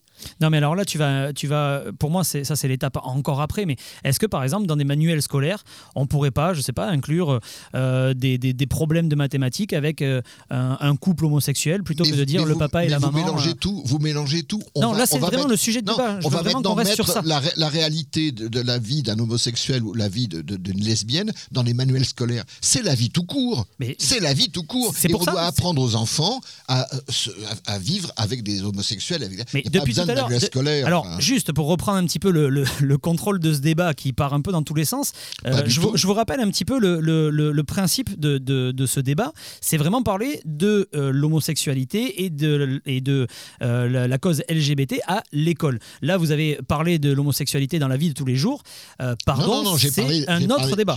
Donc- j'ai voulu écarter le débat et ouvrir le débat sur les handicapés et les Tout simplement pour faire comprendre qu'il y a des choses qui sont possibles. Oui, mais tu alors, parlais de l'école, donc ça me dérange mais, pas. Mais, mais de mettre dans les manuels scolaires. Alors, vous savez, il y a des lesbiennes qui existent, puis il y a des gays qui existent, puis il y a des Non, queers qui existent. Non, alors est-ce que, est-ce que, est-ce que vous pouvez mais juste répondre à, Surtout, ça n'a ça- ça n'a pas lieu d'être. Ah, allô, allô, est-ce que vous pouvez répondre à ma question? Est-ce que dans les manuels scolaires, on peut mettre des, euh, des, des, euh, problèmes, par exemple en mathématiques, en parlant de couple homosexuel Est-ce que c'est quelque chose qui vous gênerait ou pas? Mais ça pas La a question est très simple. Est-ce qu'on en a besoin? Mais je ne sais Moi, pas, c'est la question que, que je pose. amené peut-être d'une manière douce que c'est des gens tout à fait normaux et qu'il y en a partout et que du coup, ça change rien du tout au problème de Mais est-ce que justement, c'est Si pas en l'amenant euh, normalement, par exemple, dans un problème mathématique, encore une fois, euh, au lieu de dire euh, ben, le papa et la maman font euh, ci, font ça, euh, ben, on met par exemple les deux papas ou les deux mamans euh, font ci, font question ça. de serait- robinet, Donc, c'est sans expliquer euh, ce que c'est, mais c'est juste pour dire, bah, c'est c'est pas plus anormal que, euh, enfin, ou c'est pas plus normal que un, un couple euh, hétérosexuel. Mais c'est sans l'expliquer, c'est en, en amenant ça euh, comme si ça coulait de source. Question de en, en robinet. fait, en fait, exactement. Il suffit juste peut-être de le mettre. Et si un, si un élève est choqué par ça, ou en tout cas euh, euh, s'interroge sur ça, et ben, il pose la question. Et la classe, eh ben, elle prend bien cinq minutes pour parler de ça avec l'enseignant. Et puis, et puis on en parle deux secondes, comme dans un cours d'éducation civique, mais qui, qui s'imposerait de lui-même. Et puis, et puis on avance comme ça. quoi. Est-ce que c'est c'est pas justement si euh, euh, l'enfant est choqué à, à 10-12 ans, est-ce que c'est pas aussi euh, des signes révélateurs que peut-être il a entendu que c'était pas bien aussi? Est-ce que ça peut pas être euh, pédagogique? C'est un symptôme de ça. Et donc, euh, il faut le prendre en charge. Non, il, faut, il il faut aller très loin. C'est-à-dire qu'en fin de compte, c'est un problème d'éducation. Et, et moi, je me souviens, puisque vous dites que je suis un âge canonique, que dans ma classe, il y avait des juifs, il y avait des arabes, il y avait des, des gens qui étaient plutôt à tendance euh, un Minoritaire. peu, oui, minoritaire, exactement, tout à fait, on peut dire ça. Et Oui, tout c'est allait pas une insulte, Et quand, on, minoritaire. quand on ouvrait un, un manuel scolaire euh, de mathématiques ou d'histoire, on était tous ensemble autour de ce manuel et on, on se moquait totalement de l'appartenance sexuelle, de l'appartenance religieuse, de l'appartenance politique des autres. Et ça, c'est ça qu'il faut arriver à faire. Et, moi, je- je- justement, je- alors- et, en mettant Tu des- parles d'un objectif, mais pas d'outil, là. oui, mais en mettant justement euh, des homosexuels euh, pour faire un problème de mathématiques, on les stigmatise, on dit Ouais, il y, a- il y a cet exemple-là. Il faut en parler, il faut continuer à en parler. C'est pour ça que les associations sont indispensables dans les écoles pour faire passer un certain nombre de messages. Il n'empêche que, il n'empêche que on, on parle de plus en plus de racisme et euh, des, Bien problèmes, sûr. des problèmes de minorité et euh, l'augmentation des violences racistes augmente de plus en plus. On parle euh, de la stigmatisation des homosexuels et les violences homosexuelles augmentent de plus en plus. Non, non, non, non, non, mais Ça, c'est parce fait- que c'est les garçons qui gouvernent le pays. c'est là. Bon, alors. bah, Donc vous avez Non, tous mais- répondu, en tout cas, que Non, la non, non, non, non, non, non. c'était bien, ça allait. Hein, donc, euh, Non, non, mais en fait, c'est exactement, hein. exactement ce que tu disais tout à l'heure. C'est-à-dire que moi, j'ai grandi exactement euh, dans un endroit où, en fait, euh, il y avait un peu de tout et on s'en foutait, on n'en parlait pas. S'il y en avait un qui était juif, il était juif et on s'en foutait. S'il y en avait un qui était homosexuel, il était homosexuel et on s'en foutait. Plus on en parle, alors plus bien sûr ça devient la norme, mais je pense que au bout d'un moment, ça, ça finit par peut-être énerver certaines personnes il faut qui deviennent violentes. Je Et- pense qu'il y a les deux, Robin. C'est-à-dire que si on en parle, c'est bien qu'il y a une raison. Si, si on sûr, était tous différents et on s'en fout, eh ben, il n'y aurait pas ces chiffres-là. Donc il faut en parler, puisque si on, si on ne nomme pas un problème, alors il n'existe pas. Et ah ben, euh, Jean-Pierre est en train de nous quitter. Euh, il va revenir, il va revenir. euh, si on ne nomme pas un problème, alors il n'existe pas. Donc c'est un problème qu'il faut nommer, c'est évident, s'il y a des chiffres comme cela. Si on pouvait dire des phrases telles que celles que tu dis de non, ben on est tous différents, mais on s'en fout. Mais, mais c'est pas vrai. En fait, c'est juste pas vrai. Mais pourquoi? Qu'est-ce qui fait que. Mais justement, tout à l'heure, que- tu as dit que ça te dérangeait qu'il y ait des drag queens qui aillent dans une bibliothèque. Alors, Bah, oui, mais. mais- coup, non, qui dérange, c'est différentes. que ce soit Dans une financé, école, c'est qu'il y ait des sous Non, non, mis même dans Ah. une école, je veux dire. euh, mais mais c'est pareil, en fait, si tu veux, tu me ferais faire venir des filles du cabaret du Moulin Rouge dans une école primaire, je serais contre, ou dans un collège, je serais contre. Tu me ferais venir des mecs qui sont euh, torse nu pour chanter, enfin pour danser sur une barre de pole dance, je suis contre. Et, en et fait. le- question de la- l'association ne touche pas à mon pote, par exemple, qui viendrait dans les, euh, dans les écoles, est-ce que c'est quelque chose qui C'est te choquerait pas, pour- mon pote C'est pour le SOS Racisme, c'est les associations. Non, ça me choque pas. Justement, les associations me choquent pas. Je pense qu'on peut faire mieux. Je pense que plutôt que faire venir des associations qui, en général, ne servent à très peu de choses, on pourrait vraiment investir euh, dans euh, des sexologues, des psychologues. est pas mauvaise, je trouve. Les Des- psychologues, ça C'est c'est des professionnels en fait. On est, là, on est là sur des professionnels et pas juste des gens qui disent Ah bah voilà, moi j'ai subi des violences. C'est très bien de le dire aussi, c'est très bien. Mais en fait, il faut pas tout miser là-dessus. Je pense qu'il vaut mieux investir dans les, dans les professionnels. Et tant qu'on est dans les outils euh, donc pour essayer de résoudre les choses, plutôt que juste faire des constats, bah, juste former peut-être un peu mieux, un peu Voilà. plus longuement les enseignants, tout simplement. Les enseignants, quels qu'ils soient. On, on entend légèrement le kawaii de, de Jean-Pierre sur le micro. Vas-y, vas-y. Gaëtan. s'accouple Oh, avec je suis vraiment micro. désolé, vous savez, je n'ai pas l'habitude. Form- former les enseignants pour qu'ils soient, pour qu'ils soient à même à répondre à ce type de problématiques parce qu'elles ont lieu sous leurs yeux à la récré comme, comme en cours. En général, les profs sont pas trop dans les cours de récréation, tu sais, ils sont plutôt euh, dans la salle des profs, en train de boire leur café et les élèves sont un peu livrés à Oh eux-mêmes. là là, la vision de l'enseignement, Non, ils non, c'est- rien en plus. C'est pas ça, non, pas du tout. C'est les surveillants qui surveillent et les surveillants, en fait, bah, pff, ils ont euh, 4000 élèves à surveiller dans une même cour. Ils peuvent pas être partout, il faut dire la vérité. euh. Euh, le, le- donc Éric Zemmour euh, parle de, de propagande LGBT euh, par rapport à, à- à tout ça. C'est un mot dur pour vous, propagande LGBT Mais, mais c'est, enfin, on va pas commenter les propos de Monsieur Zemmour dont on se fout complètement. C'est ce que Mais je il te faut quand demande. même, à un moment pourtant. donné, arrêter de prendre les gens pour des crétins et surtout nos éditeurs. Euh, je veux dire simplement que c'est, euh, Gaëtan a parfaitement raison. Ça, donne une- ça doit échoir à un professeur ou à des professeurs d'expliquer, etc. Alors, la propagande LGBT, monsieur Zemmour, je vous emmerde déjà. Et deuxièmement, la propagande LGBT, ça n'existe pas. Ah. C'est une réalité qui existe, point. C'est tout. Alors, Donc, moi, je euh, pense que c'est un sujet qui est beaucoup trop long à aborder, mais euh, effectivement, en fait, euh, la propagande LGBT n'est pas faite par les LGBT. Elle est faite par des méga entreprises qui font énormément de bénéfices sur euh, les capotes. non, non, non, non, non, non, sur le malheur, sur sur le les- malheur, sur le malheur de, des, des gens LGBT. Et euh, mais c'est un ah mais je peux t'en citer hein, t'as Alors, Apple, Nike, euh, Netflix. Je, je me permets de te couper, plein. Robin, parce que tu m'as fait exactement le même coup sur, sur l'environnement et ça commence à saouler. Tu m'as dit, je parlais d'environnement et, et tu, tu décré- décrédibilises la cause en disant Oui, mais renseigne-toi sur qui est-ce qui se fait de l'argent sur, euh, sur Ah, mais les, tu veux les qu'on en produits parle bio, Mais bien etc. sûr, mais je te le dis, il y a Apple, il y a Nike, il y a McDonald's, il y a à peu près tout. Alors c'est vrai, c'est vrai que ces gens se font des sous là-dessus, mais est-ce que pour autant ça décrédibilise la cause initiale? Oui. Qui est oui, oui, dans les rues oui. Est-ce que c'est Nike qui, qui fait les, les marches de la fierté, etc. Euh, C'est pas Nike, c'est pas ils- vrai. Ils y contribuent. Non, en fait, eux, ils se font de la pub et ils se font énormément d'argent en jouant Il y aura toujours des gens qui Non, non, non, non. capitaliseront sur le malheur je- des autres, quelle que soit la cause. Mais tu vas pas me dire que c'est normal, s'il te plaît. Non, mais non, c'est tu pas normal. tu Mais il y a des gens non, qui se font de, de l'orgueil, ils appellent ça sur les EHPAD. C'est pas pour autant qu'il n'y a pas un problème sur la prise en charge de la vieillesse. Tu vas quand même pas me dire que stigmatiser la cause LGBT, se servir de la cause LGBT, se servir des gens qui ont quand même parfois de la peine, Oui. c'est pas grave en fait. Mais bien sûr que c'est gravissime, mais tu. Justement. Et ils contribuent, ils pour dire contribuent que c'est même. donc non, mais un ces lobby. gens-là, ces gens-là contribuent même en fait au, au- à toutes les, toutes les, tous les, les problématiques que. Quand tu peuvent- dis ces gens-là, de qui parles-tu? Des multi-entreprises, je viens de te les citer. Ah, il y a. Google, il y a Nike. Quand, je- quand tu as, cité Netflix par exemple. C'est vrai qu'il y, a- il y a de plus en plus de séries et de films euh, euh, faits par Netflix euh, qui, euh, qui incluent euh, des, euh, des, des, des- des homosexuels ou des Qui lesbiennes. participe à la woke Euh, culture est-ce que, tu combats. est-ce que euh, est-ce que c'est pas finalement ce qu'on re- ce qu'on disait tout à l'heure par rapport au, au manuel scolaire euh, de ben, ça ça ça normalise un petit peu la chose de dire bon ben finalement il y a un couple homosexuel dans ce film bon ben c'est normal. alors j'aimerais bien, et malheureusement, c'est pas du tout le cas. En fait, euh, Tu trouves que ça décrédibilise plus que ça ne sert alors- à participer alors à la normalité Je, je- je regarde souvent des vidéos comme ça et euh, alors pas tous parce qu'on on peut pas se- tout, tout le monde ne le dit pas, mais en fait que ça soit chez les gens hétéros ou même chez les gens LGBT, euh, les deux parfois ont un ras-le-bol et ils se disent j'en ai marre en fait qu'on m'utilise. J'en avais parlé avec un ami qui était justement gay et il m'a dit j'en ai marre qu'on utilise euh, bah, euh, le, le- le côté LGBT pour vendre des trucs. Il dit en fait moi je suis simplement moi, je suis homosexuel.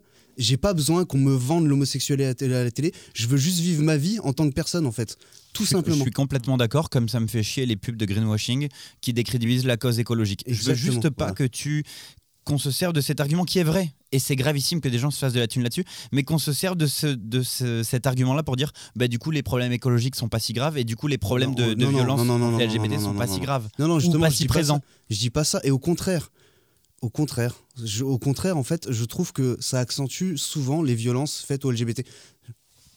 Alors, moi, je pense que, comme dans toutes les grosses discriminations, je comprends tout à fait qu'après des années et des années et des années de, de, de, métage au coin de la pièce, on ait envie de s'insurger. Et en fait, malheureusement, quand tu as une minorité, il faut passer au-dessus pour pouvoir après se mettre à égalité avec les autres. Mais C'est toujours comme ça mais- avec tous les combats. Et du coup, c'est évident qu'ils sont surreprésentés, ces personnes-là aujourd'hui. Un, un côté Mais tu vengeance. rêves, mais vous rêvez, ils Parce sont surreprésentés. Mais bien sûr que oui. Mais, quand, Mais non, bien mais sûr que oui. on, là, on parle simplement de Netflix. ou des Depuis choses comme 2010, ça. depuis 2010, les minorités sont surreprésentées. un parce qu'en fait, est- c'est comme, c'est comme pour le féminisme, c'est à la mode en ce moment parce qu'en fait, on est obligé d'en faire un truc à la mode pour que ça bouge un peu. Et c'est malheureusement comme ça. C'est comme pour les quotas et toutes ces choses-là.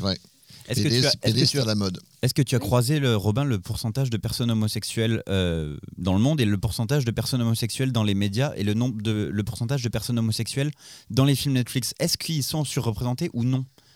Ou est-ce qu'ils sont juste représentés à leur juste valeur dans la population Mais ils sont pas Euh, surreprésentés, ça c'est le premier point. je Mais en ne fait, pense re- pas. regarde, non mais regarde, regarde dans ta vie, regarde dans ta vie personnelle, Oui. combien tu connais de personnes LGBT, par exemple. Écoute, je, je vais être Et honnête, j'ai j'ai un, j'ai un ami que je connais depuis presque bientôt plusieurs Oui. décennies qui m'a fait son coming out cet été oui, et qui est, qui est homosexuel depuis t'en as 10 ans. combien du coup? Ce que je, veux te répondre, c'est que je ne sais Combien t'en as? Eh ben, je ne sais même pas, c'est ça que je vais te répondre. Il y en a un, je viens de l'apprendre il y a quelques mois, je le connais depuis presque 20 ans. Oui, alors qu'il l'est Donc je ne depuis des sais pas, années. je ne sais pas combien. Et on ne le sait pas.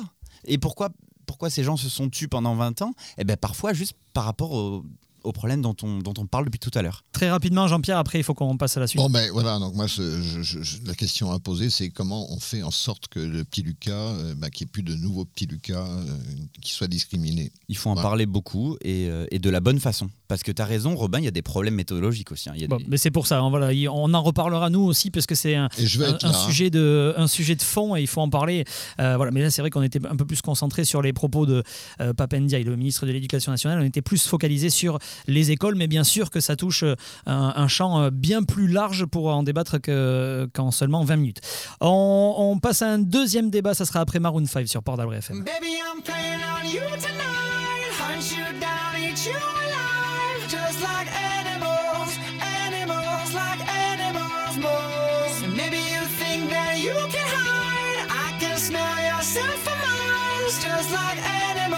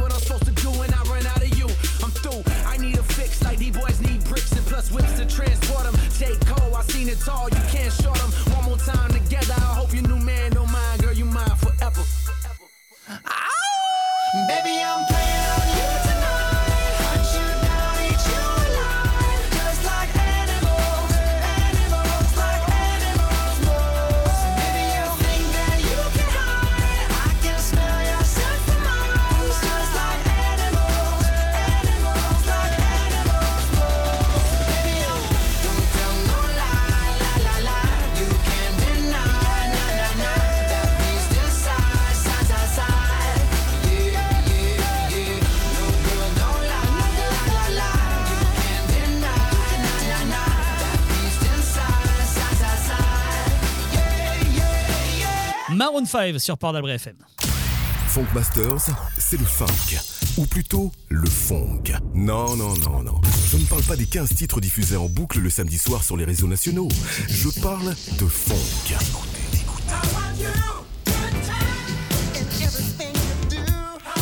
Salut, c'est Jean-Michel de Funk Masters sur Port d'Albret FM. On se retrouve tout à l'heure à 21h pour une heure de funk collector. Vous ne connaissez pas le funk si vous ne l'avez pas entendu dans Funk Masters. Funk Masters. Alors n'oubliez pas, Funk Masters tout à l'heure à 21h uniquement sur Port d'Albret FM. Des débats et des jeux sur l'actualité? De quoi je me mêle sur Port d'Albret FM. Dis donc, euh, Jean-Mi à la Réa, ça, ça t'embête pas de faire ta pub sur mon émission là C'est normal, on n'est jamais aussi bien servi que par soi-même. ah, ben, Je vois ça, ouais. Bon, 21h sur Port d'Albret FM. À tout à l'heure, Et, et en podcast également. bien entendu. Très bien. Euh, très bonne émission de funk, bien sûr, avec Jean-Mi qui, euh, qui sera tout à l'heure aux commandes de Port d'Albret FM. Euh, pour revenir sur cette émission de De quoi je me mêle, on va parler de, ce, de cette nouvelle affaire. Les animaux sauvages n'en ont rien à faire, n'ont rien à faire, pardon, n'ont rien à faire dans les et ne devraient en aucun cas être considérés comme des distractions pour des touristes. Euh, tels sont les mots que l'on peut lire sur le site de l'association de défense des animaux PETA. Dernier fait en date, le 29 janvier, où des visiteurs du zoo de Nanning en Chine s'amusaient à jeter des bouteilles en plastique sur des chimpanzés, jusqu'au moment où un chimpanzé en a eu un petit peu marre et a ramassé une bouteille. Il l'a renvoyée sur les visiteurs et sur une visiteuse notamment qui était en train de filmer et qui s'est retrouvée avec l'arcade ouverte. Voilà, vous pouvez, vous pouvez aller voir la, la vidéo, elle est assez impressionnante, euh, très habile, le chimpanzé d'ailleurs au passage. Très bien Euh, visé. Voilà, mais vous pouvez aller voir euh, tout ça sur internet, vous allez le trouver assez facilement. Autour de la table, euh, sur, euh, sur ces questions-là, deux questions. Alors, vous allez voir, c'est un peu la même question, mais euh, avec des rôles un petit peu différents. Vous allez voir, les zoos doivent-ils jouer un rôle de préservation des espèces? Oui ou non, Robin? Mm, Oui. Jean-Pierre? Oui. Célia? Non, c'est un non-sens écologique. Et Gaëtan S'il devait avoir un rôle, ce serait celui-ci. S'il devait avoir un rôle, ce serait celui-ci. Ah, on a bien compris. Uniquement celui-ci. Oui. Ok. Et ensuite, deuxième question est-ce que les zoos doivent-ils, euh, est-ce que les zoos doivent jouer un rôle éducateur et pédagogique? Gaëtan. Non, c'est contre-productif et je pense qu'il faut s'éduquer sur d'autres choses et on peut le faire autrement. C'est un mot normalement. Célia. Non. Euh, Jean-Pierre. Oui. Et euh, Robin. Non. Ok. Alors on va, on va attaquer euh, là-dessus. On va attaquer. euh, non, par la première question d'ailleurs, le rôle de préservation des espèces, puisque c'est euh, une des raisons défendues par les plus grands zoos. La préservation des espèces. Est-ce que pour vous, c'est est-ce que le rôle que doit tenir du coup un, zoo? Est-ce que c'est important de, de, de jouer ce rôle-là ou pas? Pour moi, c'est exactement le, le même argument que les chasseurs qui, qui prétendent protéger la forêt.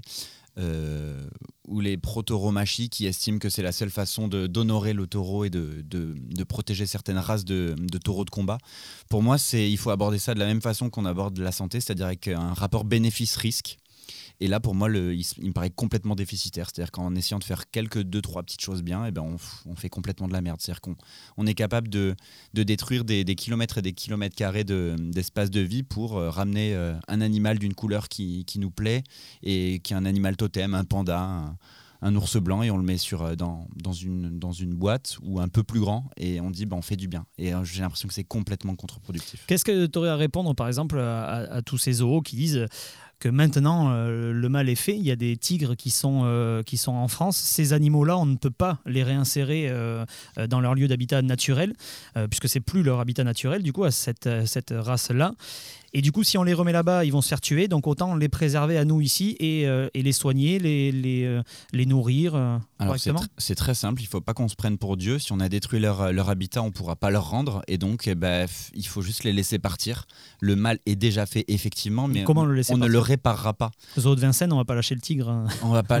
mais, mais ne pas encourager, disons, d'essayer de les reproduire, d'essayer de les euh, de, récupérer leur génome, de les, de les recloner, parce que c'est ce qu'on essaye de faire, et c'est plus pour enrichir, je pense, notre curiosité et notre et notre euh, gourmandise euh, visuelle et, et, et s'exciter comme ça. Et donc pour moi, euh, le mal étant fait, ben, on fait le constat. On essaye surtout de tirer des conclusions et des, et des leçons de ça pour ne pas le reproduire sur d'autres espèces, et on s'arrête là, tout simplement. Justement, maintenant que c'est fait, on peut est-ce bien que- sûr les chérir jusqu'au bout. Est-ce qu'on peut pas avoir un rôle pédagogique en se disant bon ben de toute façon ces animaux-là on peut pas les réinsérer dans leur euh, dans leur habitat naturel Mhm. donc quitte à, à ce qu'ils soient là autant montrer euh, autant s'en servir pour montrer ce qu'il faut faire et ce qu'il faut pas faire. Je pense que les gens qui, qui déforestent, etc., ce sont pas les gens qui viennent voir le zoo. Je pense que les leçons, c'est pas forcément à eux de les tirer, même si c'est. c'est- Non mais ça peut être des enfants qui plus tard Oui, deviennent. bien sûr. Je pense que c'est un, un devoir collectif, effectivement, un devoir de mémoire, hein, comme on peut dire sur, sur les guerres. Je pense que- je pense que la question est j'aimerais aussi quand même ajouter une chose, c'est que tu vas me dire que c'est trop peu et tu auras sûrement raison, mais euh, la plupart des zoos reversent euh, 1%. C'est Ça trop se- peu. Non, je- non, non, mais ça se compte en millions, du coup, pour essayer de préserver les espaces naturels qui sont euh, bouffés par l'homme, en fait. Alors très très bien, mais effectivement, bah, de une c'est trop peu et de deux pour donner un autre argument, il y a des gens qui peuvent, on, on peut racheter euh, quand on est une boîte qui pollue, on peut racheter euh, des mètres cubes de CO2 propres pour euh, rendre son entreprise euh, verte. C'est-à-dire Ah qu'on oui, peut oui, faire de la merde mais- et, mettre des actions dans d'autres trucs et dire non mais je suis propre parce que je mets des thunes là. Pour moi, c'est prendre le problème à Ça, l'envers. ça dure pas très longtemps, ce système. Non, ça marche pas. Ça Célia, oui. Moi, j'ai euh, cherché un peu sur Internet et j'ai trouvé une vidéo d'un mec qui s'appelle Shani et qui a l'air d'être. euh, je sais, je me suis pas renseignée plus que ça, la honte. Euh, qui a l'air de travailler dans un zoo slash parc animalier, quelque chose comme ça. Et justement, c'est exactement le sujet dont il parle. Euh, Qu'est-ce qu'on fait de ces animaux? Comment on fait pour rendre un zoo un endroit euh, agréable et, euh, et bien respectueux et respecté? Pardon. Et en fait, lui dit que la quasi-totalité des organismes qui travaillent sur le terrain pour la protection des animaux dans leur environnement sont des organismes à but non lucratif. Et donc lui se demande s'il ne faudrait pas que tous les zoos deviennent des fondations et des associations. Parce que dans ce sens, tu euh, replaces l'argent au bon endroit, par exemple dans la conservation des espaces menacés, des choses comme ça. Et euh, juste de finir là-dessus, euh, lui du coup euh, parle de, des studbooks, donc c'est les, les livres qu'ont chaque zoo où il y a euh, donc l'étude de chaque Espèce. de chaque espèce et comment, où est-ce qu'il a été pris, quel âge il a, comment on le tue, parce qu'il y a aussi un problème de l'euthanasie et tout ça. Et justement, il parlait du fait que si on tenait plus à jour ces bouquins-là, et si on s'occupait un peu mieux de ces animaux, au niveau de leur import et au niveau de leur export aussi, parce qu'il y a beaucoup de trafics aussi qui sont pas Oui. réglementés, ça se passerait peut-être mieux. On pourrait en faire un endroit mieux. Euh, toujours est-il qu'aujourd'hui, comme il y a le, le côté lucratif, c'est compliqué de, de voir plus loin. Parce que euh, bah, le but, c'est de faire rentrer de l'argent et du coup, euh, ça passe justement, c'est intéressant ce que tu dis. Le but, c'est faire rentrer de l'argent. J'ai euh, Pierre Ninet avec euh, Hugo Clément qui, a, qui ont essayé avec une association de sauver un zoo. Ils ont racheté un zoo en fait. Ils ont fait une tirelire pour 600 000 euros. Ils l'ont racheté. Ils ont dit non, nous en fait, on veut juste préserver le zoo. Et ensuite, euh, on va essayer de faire vivre les animaux sans stress. Il y aura personne qui va venir visiter. On va faire un restaurant vegan à côté. Et ben en fait, euh, ça, ça, ça a vraiment, c'est vraiment cassé la gueule parce que si personne vient, on peut pas payer les soigneurs, on peut pas payer les gens pour nettoyer les parcs, et ils se retrouvent avec une tonne d'animaux morts sur les bras en fait. C'est un peu, euh, c'est un peu horrible. Et du coup là, le, le zoo a été racheté par quelqu'un d'autre qui s'en occupe mieux, avec des vrais soigneurs, euh, des gens qui sont un peu plus spécialisés que des écolos. Il faut le dire. Non mais c'est vrai, il faut le Mais dire. complètement. C'est un Et- métier. Donc pour toi, Robin, euh, quand dans les parcs animaliers ou dans les zoos, euh, les, euh, les animaux meurent, il faudrait pas les remplacer? C'est c'est super compliqué comme question en fait. Le, le- le- il y a du beaucoup de pour, et il y a beaucoup de contre. En fait, euh, Et toi, quel est ton avis intérieur? Moi, je préfère voir les animaux libres, mais on est en train de détruire euh, la plupart de la planète et malheureusement, ils ont de moins en moins d'espace. Et, et- et en, en vrai, hein, euh, je trouve qu'il y a une, une certaine bonne évolution qui est en train de se faire au niveau des zoos et des parcs animaliers. Pendant des années, on voyait des, des- des lions tourner en rond dans des, dans des cages, euh, dans des petits parcs, dans des, dans des box là. Et là, en fait, euh, moi, je me rappelle, il y, a, il y a quelques années, je suis allé à la citadelle de Besançon. Le lion, il est là, on le voit même pas. Tellement son truc est grand, on le voit même pas. Il est caché. Et euh, mais, mais il fait sa vie de. Alors, c'est pas autant que dans une jungle. hein. On- Et du coup, à quoi sert le, le but pédagogique à la fin si on le voit même plus? Je suis d'accord, mais le truc c'est qu'en fait lui, c'est difficile de le remettre dans la, nature parce qu'il va mourir. Et pourtant, et pourtant, le- les zoos français se vantent d'avoir quand même remis 12 000 espèces juste en France, hein, euh, réadaptées dans la nature. Euh, on voit par exemple, je crois que c'était en Roumanie, ils ont réussi à remettre dans les Pyrénées des ours et des loups alors qu'ils avaient complètement disparu. En Australie, on a remis le, le diable de Tasmanie. Je trouve que quelque part, il y a, y, y a quand même du bon. Alors on peut pas dire que tout se passe bien dans le meilleur des mondes, ils sont toujours forcément heureux, mais il y a, il y a quand même un peu de bon. Alors, il y a un peu de bon. Après, c'est la question de balance dont je parlais tout à l'heure. Est-ce oui. qu'on- est-ce qu'il y en a eu plus qui ont disparu que plus qu'on en a remis? Et puis, il y a un autre truc, moi, qui me dérange, c'est cet ego de, de l'être humain de, de choisir lesquels qu'on met, lesquels on remet pas. L'évolution, c'est pas grave qu'il y ait des espèces qui disparaissent. Non, le Moi, panda je- est en train de disparaître, c'est de sa faute. hein, Je suis pas un- il est voilà, il chasse pas, il dort toute la journée. Non mais ça, blague à part, c'est comme ça qu'il y ait des espèces qui disparaissent. Moi, je suis pas un écolo qui veut que tout le monde y les gens, Oui, oui, tout le bien monde y vit. Non, il y a des espèces qui disparaissent, c'est comme ça. Mais c'est pas à nous de choisir lesquelles. C'est pas. En fait, moi, ça, ça me dérange philosophiquement presque. Ouais. Mais alors le problème c'est que certaines espèces, bah, par exemple le diable de Tasmanie, s'il avait disparu à l'époque, c'était de notre faute, clairement. Comme le dodo. fait- le, non. Mais tout est. Le dodo, enfin, c'était le seul prédateur de son île et quand on est arrivé, il, il se méfiait de rien. Alors on l'a bouffé, on, a- on les a tous bouffés. mais, mais je trouve ça quand même bien qu'on répare un peu notre connerie et qu'on réhabilite par exemple les, dia- les diables de Tasmanie. Je trouve ça cool. Pareil Alors- pour l'ours et le loup des Pyrénées, c'est nous qui l'avons buté. Le fait de le remettre, on est en train d'un peu de réparer notre erreur, un tout petit peu, non? Pour Pas moi, ça marche pas. Il faut juste tirer les conclusions de nos conneries et ne pas les reproduire sur les, Ouais, sur les espaces d'accord. suivantes. Je pense que ça marche pas, ça. Je pense qu'on se donne juste Tu une t'enfermes impression dans un truc de bisounours, je trouve, justement. Waouh, c'est la première fois que dans cette Mais émission, voilà. c'est moi non le mais bisounours. Justement tu vois tu dis souvent tu dis souvent que nous on vit dans un monde de bisounours mais je trouve que justement se dire oh c'est trop chouette on- le lion on le voit presque pas on- ça fait un peu bisounours tu vois Oui, oui, alors qu'en vrai mais- il serait tellement mieux dans sa savane Et- posé alors que Louis XIV décide que pour sa ménagerie royale il faudrait un Alors lion c'était bien avant Louis Parle pas- XIV, mais parle pas de Louis XIV devant Bas. 14. Non, mais en fait, ce qui est terrible, c'est que donc on prend un animal, on le ramène chez nous parce qu'on veut le voir. Ça a commencé Mais comme oui, ça. hein. ça a Les, les Marineland, ça. a commencé avec un, un milliardaire qui a racheté un orque qui avait été pêché sans faire exprès. Il a fait une petite piscine, ça suffisait pas, il en a fait une plus grande. Après, il a fait un business. Après, il a, il, il- a réussi à en accoupler deux. Il a appelé tous les bébés de la même façon parce qu'il y en avait un qui mourait tous les six mois et comme ça, les gens, se- les gens captaient pas. Et donc, on fait ça. Ensuite, on capte que merde, il leur faudrait un peu plus de place. Ah, il leur faudrait un peu plus de soignants. Et à la fin, on se rend compte que la finalité. euh, pour que l'animal vive bien, bah, c'est de faire un parc assez grand pour qu'on voit plus l'animal dedans.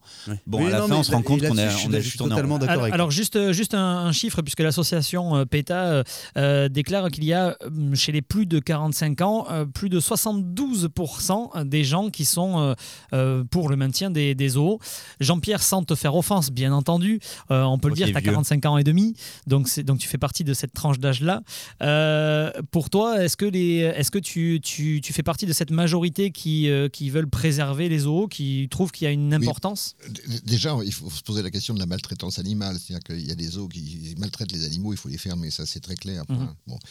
Euh, il faut savoir aussi que Et le Puy les, du Fou. les animaux euh, se reproduisent dans les zoos.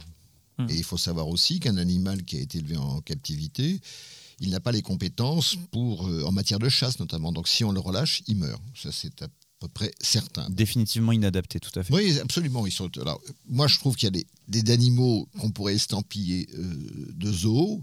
Euh, qui sont ceux qui se reproduisent, les tigres, etc., pour les mettre dans les zoos. Bon, mais euh, c'est vrai que si on va au zooparc de Beauval, par exemple, c'est- aussi euh, un zoo tout à fait remarquable. Mais ce qu'il faut savoir aussi, c'est que Sarah Christie, qui est responsable de la programmation des conservations des carnivores de la Zoological Society of London, qui n'est pas tout à fait une crétine quand même, eh bien, elle sensibilise le grand public effectivement sur un certain nombre de problèmes, mais elle est en train de réintroduire le lé- léopard de l'amour, l'amour, le fleuve euh, Sibérie, hein, pas, pas, de, voilà, en, Russie.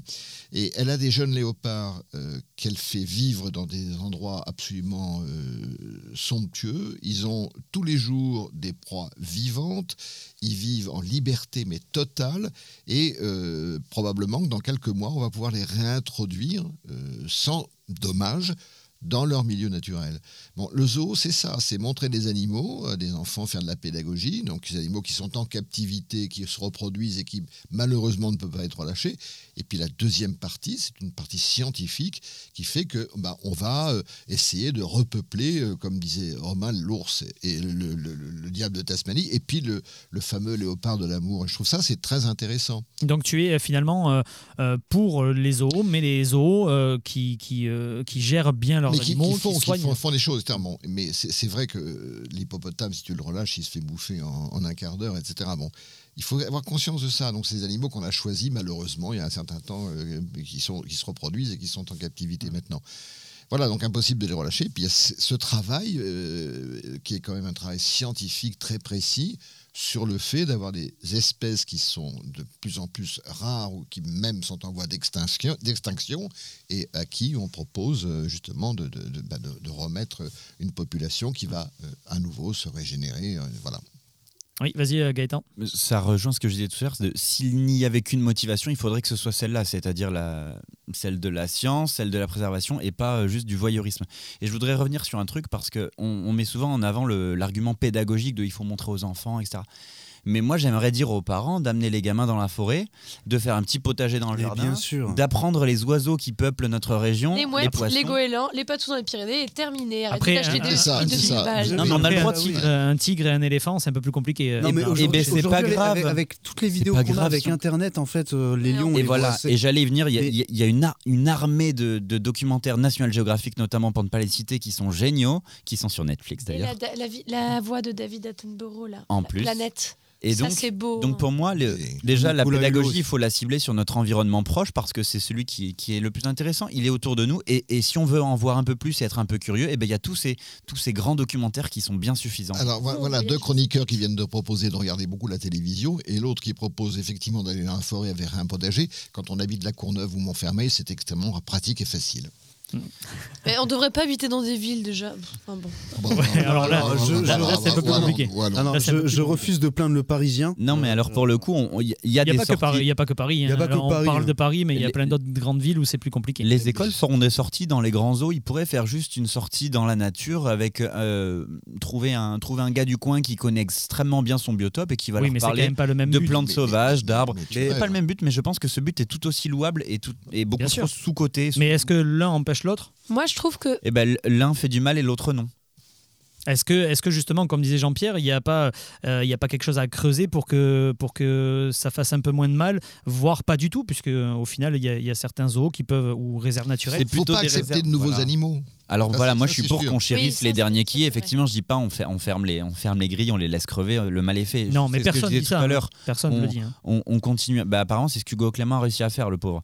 Euh, mais ce qu'il faut faire, non, c'est chérir les derniers, bien sûr. On va pas les rebalancer dans la forêt pour qu'ils se fassent. Mais ils se reproduisent, donc tu, tu auras toujours des zoos qui proposent des animaux. Eh bien, ne pas Par contre- au- à la croissance comme on le fait avec Laisse- tout d'ailleurs. hein. Laisse, laisse les animaux quand même se reproduire. Ça, c'est des moments. Oui, mais Ça dépend lesquels. Robin, Robin, je suis contre.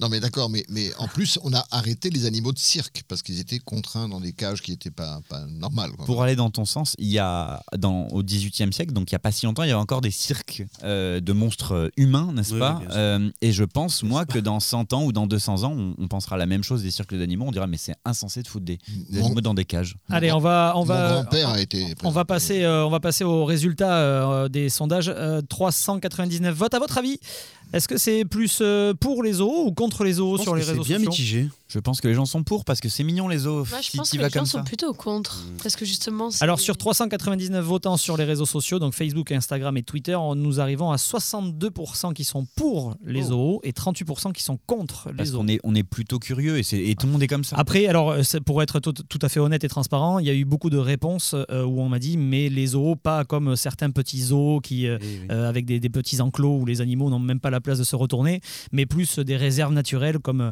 en France on connaît euh, Sijan par exemple ou euh, ce genre de réserve naturelle là. Euh, voilà pour euh, ce, dé- ce débat là. Là aussi euh, pas mal de choses à dire. On refera un débat puisque je vois que ça vous intéresse ce genre de débat. Ben, on, on reviendra sur le- la question euh, euh, la question animale. Allez une phrase pour conclure, Célia, mais une phrase. le film EO, ça parle d'un âne et c'est dans le sujet. C'est très bien. Voilà, c'est très mignon en plus donc c'est très bien. T'as bien fait de le Ah, dire. c'est très dur comme film. hein. Allez, on, on- on joue, ça sera juste après Clara Luciani sur Port d'Albret FM.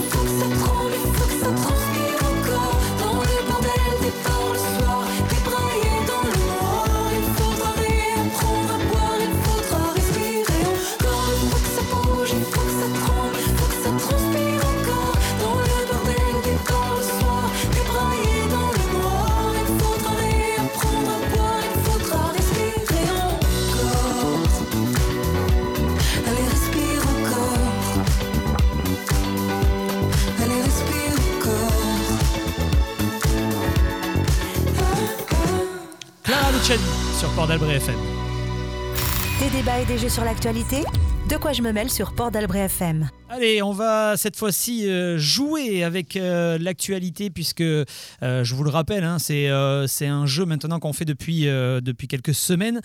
Je vous donne une info, c'est une info qui est, qui est, qu'on a pu lire, voir ou entendre dans les médias, que ce soit, des, que ce soit les réseaux sociaux même aussi, les journaux, la radio, la télé, peu importe. C'est quelque chose qu'on a entendu, voilà, sous forme d'infos. Mais derrière, hein, il y a tout un débunkage de fake news. À vous de me dire si vous pensez que c'est euh, une fake news ou Le si mot c'est une débunkage. vraie. euh, info. Le mot débunkage, plus 10 points. Ah bah oui, mais c'est un débunkage, oui. Euh, L'AFP d'ailleurs, très très bon site, puisque c'est le site euh, qui contrôle l'information un peu en France, les vraies infos et les fausses infos. Ça contrôle pas l'information, ça l'émet. Oui, ça l'est, mais ça contrôle aussi l'information, puisque... ne contrôle pas si, si, il y a, il y a, euh, l'AFP Ah bon. si, si, il y a l'AFP factuel, c'est un... Des débats et des jeux. Euh, non, non, mais je, je tiens à le préciser parce que c'est quand même très important. Il y a euh, une section de l'AFP qui, a- qui, qui maintenant contrôle l'information pour débunker les fake news. Voilà, c'est en ça que je dis que ça, que ça contrôle l'information. FSB. Voilà. Euh, donc je vous donne l'info. Donc on va jouer, on va jouer. Allez, on a déjà pas mal de retard, donc on va essayer d'accélérer un petit peu.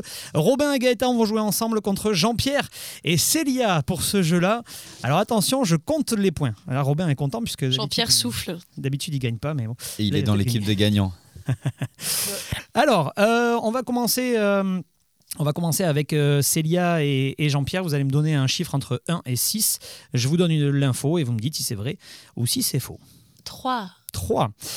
L'info numéro 3 a compté, donc on a lu dans les journaux qu'à compter du 1er février, il n'était plus obligatoire de s'isoler en cas de Covid-19 et seulement à partir du 1er février. Est-ce que c'est vrai ou est-ce que c'est faux? Est-ce que- c'est une fake news? Tu penses que c'est vrai? Moi, je dirais plutôt que c'est faux. Alors Euh, Tu as répondu. T'as répondu, bah oui. Bah du coup, je vais me coller à lui. Hein. Façon, Alors, euh, alors, qu'est-ce que vous répondez? Vrai ou faux? Bah vrai.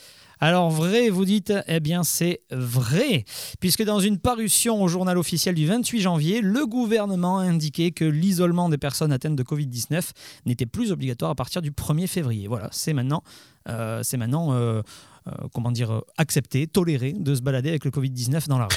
Voilà. Pardon. C'est le 1er février. Tout le monde le sait, c'est la fête nationale de la santé.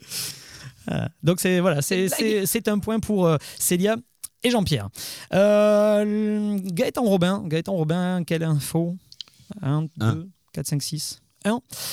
Le nombre de faillites d'entreprises françaises a atteint un record en 2022. 42 500 entreprises ont mis la clé sous la porte. Est-ce que c'est vrai ou est-ce que c'est faux J'ai envie de dire oui. Ah, c'est bien possible. Ouais. Ouais, vrai. Vrai Eh bien, c'est faux. Oh, Non, c'est mieux faux. quelque part. C'est plus. C'est l'eurodéputé Gilbert Collard qui a annoncé ça euh, sur Twitter. Alors non seulement c'est un mauvais chiffre, puisqu'il y a 31 000 entreprises qui ont fermé, euh, et non pas 42 000, et il y a un peu plus de 10 000 qui ont été placées en redressement judiciaire, donc qui continuent d'exploiter, mais euh, sous contrôle.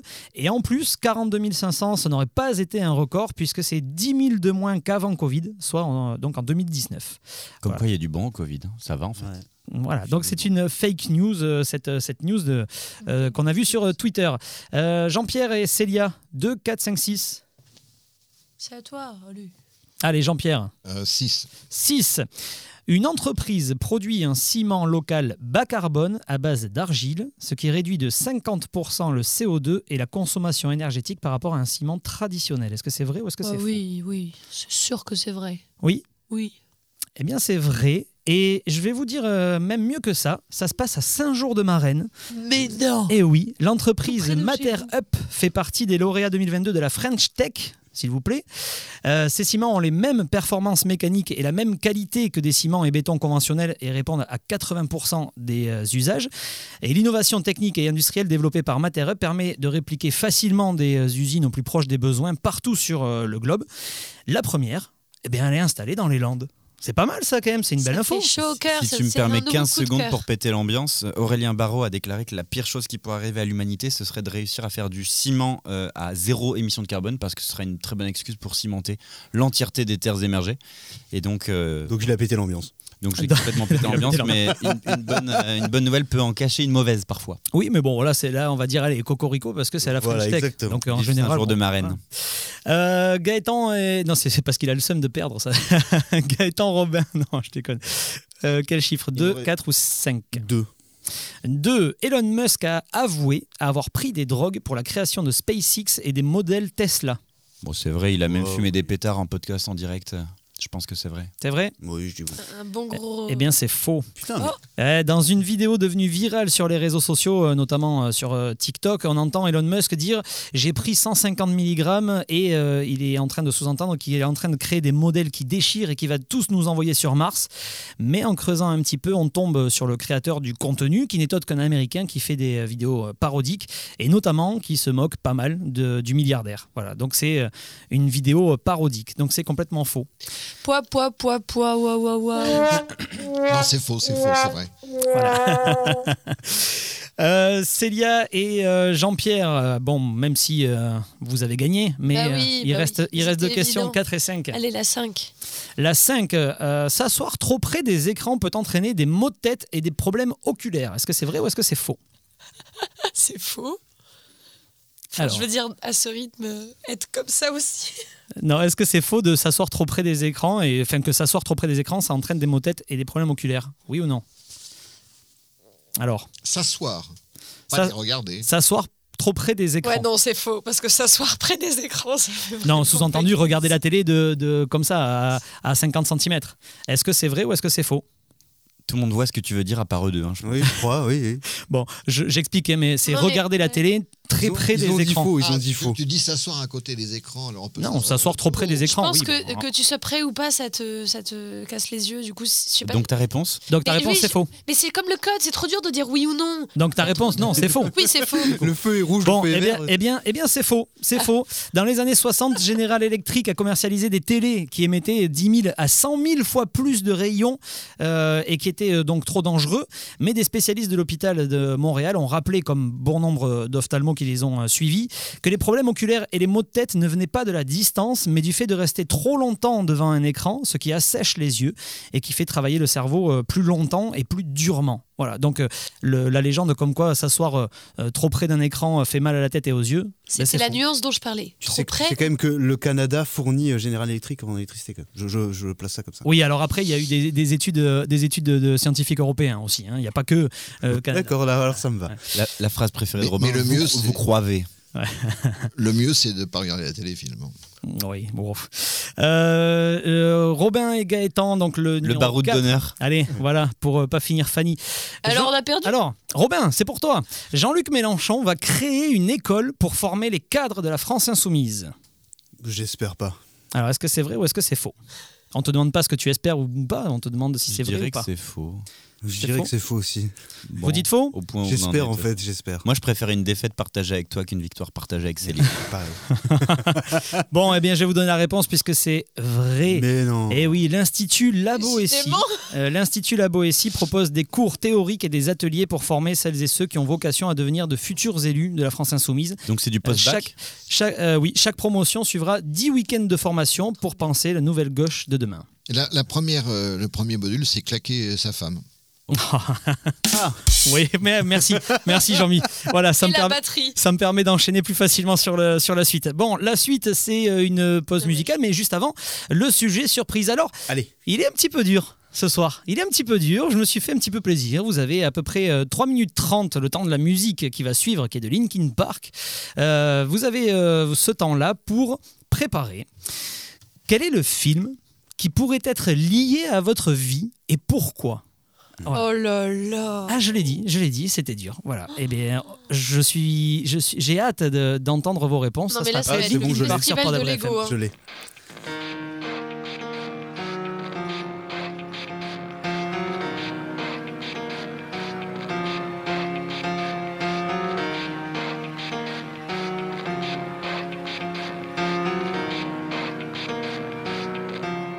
It starts with One thing, I don't know why. It doesn't even matter how hard you try. Keep that in mind. I designed this rhyme to explain in due time. All I know, time is a valuable thing. Watch it fly by as the pendulum swings. Watch it count down to the end of the day. The clock takes life away. It's so unreal. Didn't look out below. Watch the time go right out the window. Trying to hold on to didn't even know or wasted it all just to watch you go. I kept everything inside, and even though I tried, eventually be a memory of a time I tried so hard and got so far. But in the end, it doesn't even matter. I had to fall to lose it all. But in the end, it doesn't even matter. One thing, I don't know why. It doesn't even matter how hard you try. Keep that designed this rhyme to remind myself how I tried so hard. In spite of the way you were mocking me, acting like I was part of your property. Remembering all the times you fought with me, I'm surprised it got so. Things aren't the way they were before. You wouldn't even recognize me anymore. Not that you knew me back then, but it all comes back to me in the end. You kept everything inside, and even though I tried, it all fell apart. What it meant to me will eventually be a memory tried so hard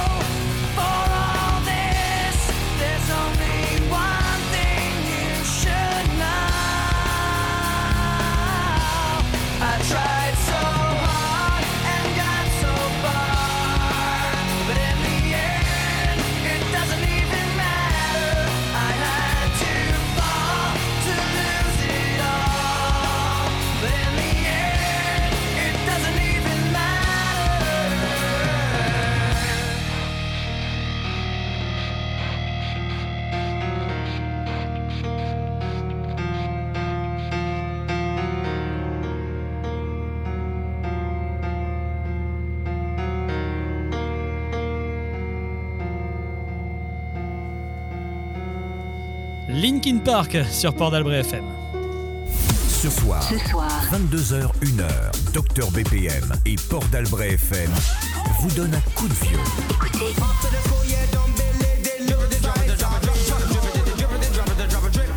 Un mix exclusif de nouveautés up tempo de 22h à 1h par Dr BPM.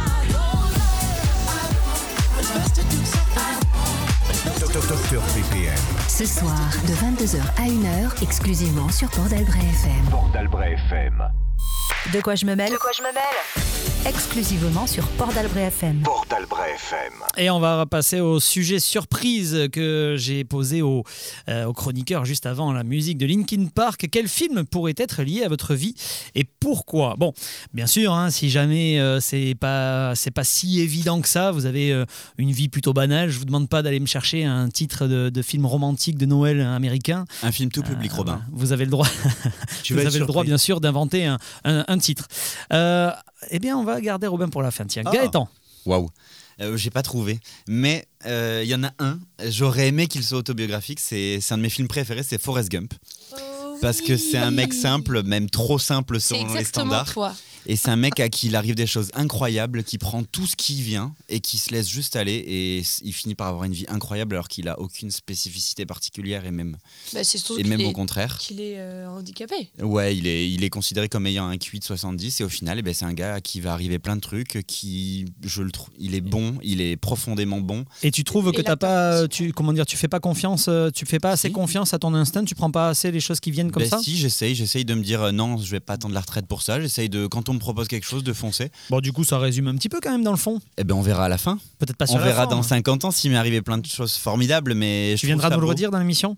Ah ouais, avec plaisir. Mais Dans- je trouve ça beau d'être juste, euh, voilà, de, de se laisser aller, de prendre les choses qui viennent, de faire confiance en, en les personnes qu'on croise. C'est une belle morale. Et ouais, je trouve ce film euh, sublime et j'espère que j'aurai une vie aussi incroyable. Ben, Rendez-vous dans 38 ans euh, sur euh, Port d'Albret FM. Et que j'aurai un crevettier du coup, que je pêcherai des crevettes au large. Et que tu auras une amoureuse que depuis tout petit petit. Et qu'elle va me bisuter tout le temps.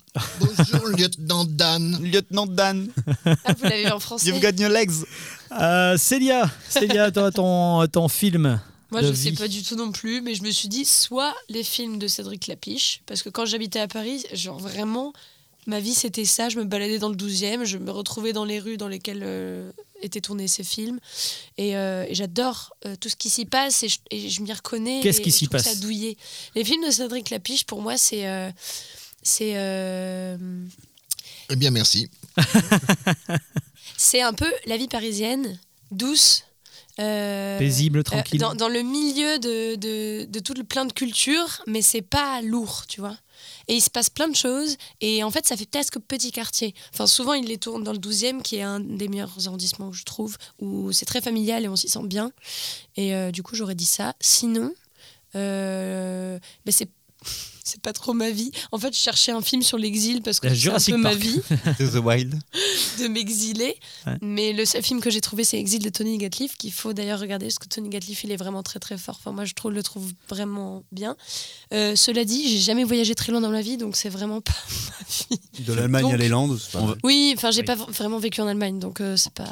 On va te payer un séjour à Saint-Jour de Marraine pour aller voir le béton bas carbone. Il a beaucoup d'humour. Hein. Allez, Jean-Pierre. voilà, très bien. Merci. Faut dire le mot humour pour que ça soit. Jean- Jean-Pierre. Moi, j'ai choisi Fort Alamo, Oh. Oh. qui est le seul film qui a été euh, réalisé par John Wayne. Mhm. Mais je l'ai choisi parce que c'est le premier film euh, avec mon frère, et que nous avons vu avec mon frère et mon père, qui a eu la gentillesse de nous emmener. Et il y avait, je vous rappelle, euh, la publicité, il y avait également un reportage, il y avait ensuite les Oh, wow. actualités, il y avait ensuite euh, le rideau qui descendait, où il y avait toutes les publicités euh, qui étaient peintes, et le film arrivait ensuite. Donc on avait une séance de 2h30, 3h pratiquement, avec des chocolats glacés. J'aurais plus 17h30 là, avec tout ce que tu as cité. Hein. Avec l'entracte pour changer la bobine. Non, Ouais. C'est-à-dire les, les- Et on les- pouvait les- fumer. Là, là, les comment dire les les séquences sont, sont maintenues et sont tenues en matière de temps, pas comme ici, quoi. Voilà. Tu euh, te retrouves euh, ou t'aurais aimé être. euh, on parlait des, des stars la semaine dernière. T'aurais aimé être un personnage comme Davy Crockett?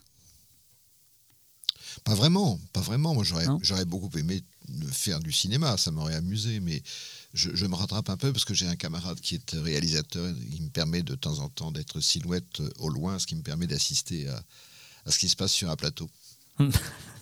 Oui, tu fais bien de le préciser, c'est bien. Moi, j'ai une idée du personnage principal La- que pourrait. T'aurais pu jouer la, la, Vas-y, vas-y, vas-y, dis-moi, dis-moi. Mais je sais pas son nom là. la denrée. La denrée La denrée Oui. dans euh, Attends, je suis pas encore. la soupe au Ah, chou. la soupe au chou pas- Ah oui, dans la Ah soupe oui, au chou. ça, Non, ça faut fait pas. du bruit. Non, ça fait du bruit quand tu mets ta capuche. euh, oui. Ouais, non, Mais voilà, en fait, il faut imaginer, euh, pour euh, ceux qui nous écoutent, euh, Jean-Pierre a tout le temps un- euh, son, son manteau jaune, donc ça fait un peu Jacques Villeray dans la soupe au chou avec le. euh, voilà, quand il met Un la peu capuche. beaucoup. Ça fait vraiment voilà, Jacques Villeray dans la soupe au chou euh, avec son, son impair jaune. Ouais, Voilà. ouais. Moi, je te voyais plus comme le, le- le- le meilleur du Tour de France, tu vois Je te voyais plus Oh, comme ça. Grand cycliste. Non, mais il y a plein d'acceptions du jaune hein, dans, dans l'histoire de France et dans, dans- dans nos vies. hein. oui, pour moi, c'est le soleil, tu vois. Tu es un peu le soleil de T'es assorti à ton câble et ça, c'est quand même merveilleux. C'est que c'est ta place, quoi. Voilà. Je, suis- je suis déçu, Célia vient de me couper alors que je te fais une- un super compliment. Voilà, merci. Il n'en fait jamais des Et compliments. j'en fais jamais. Pardon, Voilà, À t'es vous. son soleil, Bon. t'es le soleil de sa vie. voilà t'es le soleil de de quoi je me mêle. Euh, Robin Alors moi, c'est une histoire sans fin avec Bill Murray qui Oh. revient encore le jour de la marmotte, cette Ah oui. journée de merde qui revient encore et encore. Et en fait, c'est ce que je fais avec vous. Je vous réexplique à chaque émission de radio les choses et vous comprenez pas. Voilà. non, en vrai, c'est une comédie romantique un peu euh, nulle, mais je l'aime bien. Tu Non, j'ai- un, j'ai un QI de 70, va falloir que tu m'expliques pendant encore quelques temps. Et moi, je suis exilée. je parle pas le français. Je, je vous rappelle que la question, c'était des films liés à votre vie, que vous n'avez tous les trois absolument pas répondu. Seul Ouais, parce que toi, oui, bah d'accord. oui. Alors nous, notre On John n'est pas oui. assez grand, on n'a Je- pas encore je, assez de vie. je me permets de répondre de façon plus désagréable que Célia, mais un petit peu la même idée. Notre vie à nous est, derrière- est devant nous encore, donc on, on attend un peu avant de tirer des conclusions. Sorry, sorry, not sorry. Non, Ouais. non, mais, mais j'aime aussi beaucoup que ma vie soit aussi derrière moi. C'est assez amusant, tu sais. euh, T'as encore de la vie devant Je toi. ne vais, hein. pas lui dire- je vais pas parler de, de, de Ruth Boeuf, mais tout ce qui m'était à venir m'est avenu. Mais, C'est mais, pas ça. Mais, mais quoi J'ai Tout ce qui m'était à venir m'est avenu. Oh. C'est beau. Ouais, c'est très très beau. C'est très beau, mais si vous ne connaissez pas, c'est c'est un, un poète du Moyen-Âge. Ah ouais, ça, ça te J'ai- parle, j'ai- hein. Que j'ai très bien connu d'ailleurs. Euh, Tu veux nous en parler? Mais si vous connaissez ça. euh, On a encore une heure et demie d'émission, hein, si tu veux nous en que parler. sont hein, mes amis hein. devenus, que vous avez de si près tenus aimés. Euh, Jean-Mi euh, à l'AREA euh, va faire don de son émission Funkmaster pour qu'on Bah oui. puisse en parler si jamais. hein. bon allez, on va, on va jouer avec les expressions de la langue française. Ça sera après Stromae sur Port d'Albret FM. à ceux qui n'en ont pas, à ceux qui n'en ont pas. Rosa, Rosa, quand on fout le bordel, tu nettoies. Et toi, Albert, quand on trinque, tu ramasses les verres.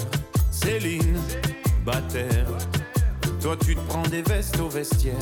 Arlette, arrête. Toi la fête, tu la passes aux toilettes. Et si on célébrait ceux qui ne célèbrent pas? Pour une fois, j'aimerais lever mon verre à ceux qui n'en ont pas. À ceux qui n'en ont pas.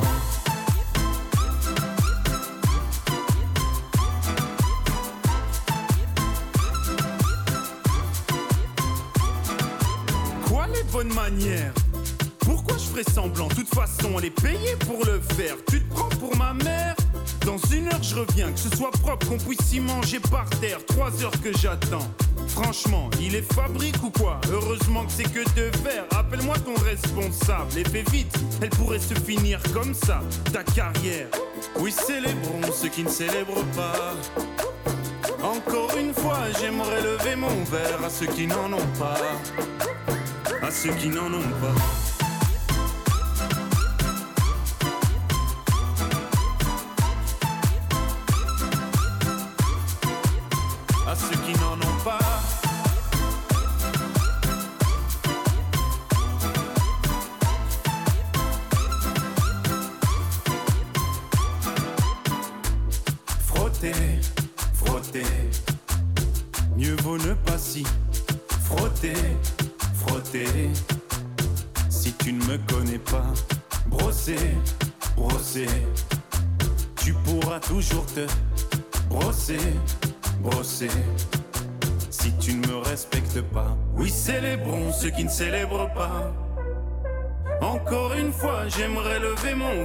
Ceux qui n'en ont pas. À ceux qui n'en ont pas.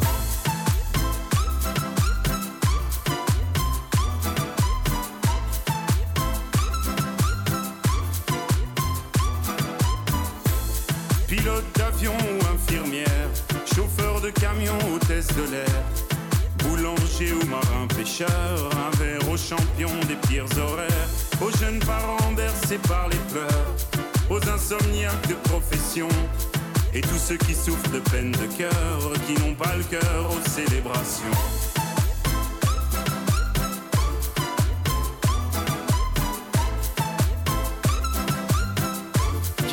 Cœur aux célébrations.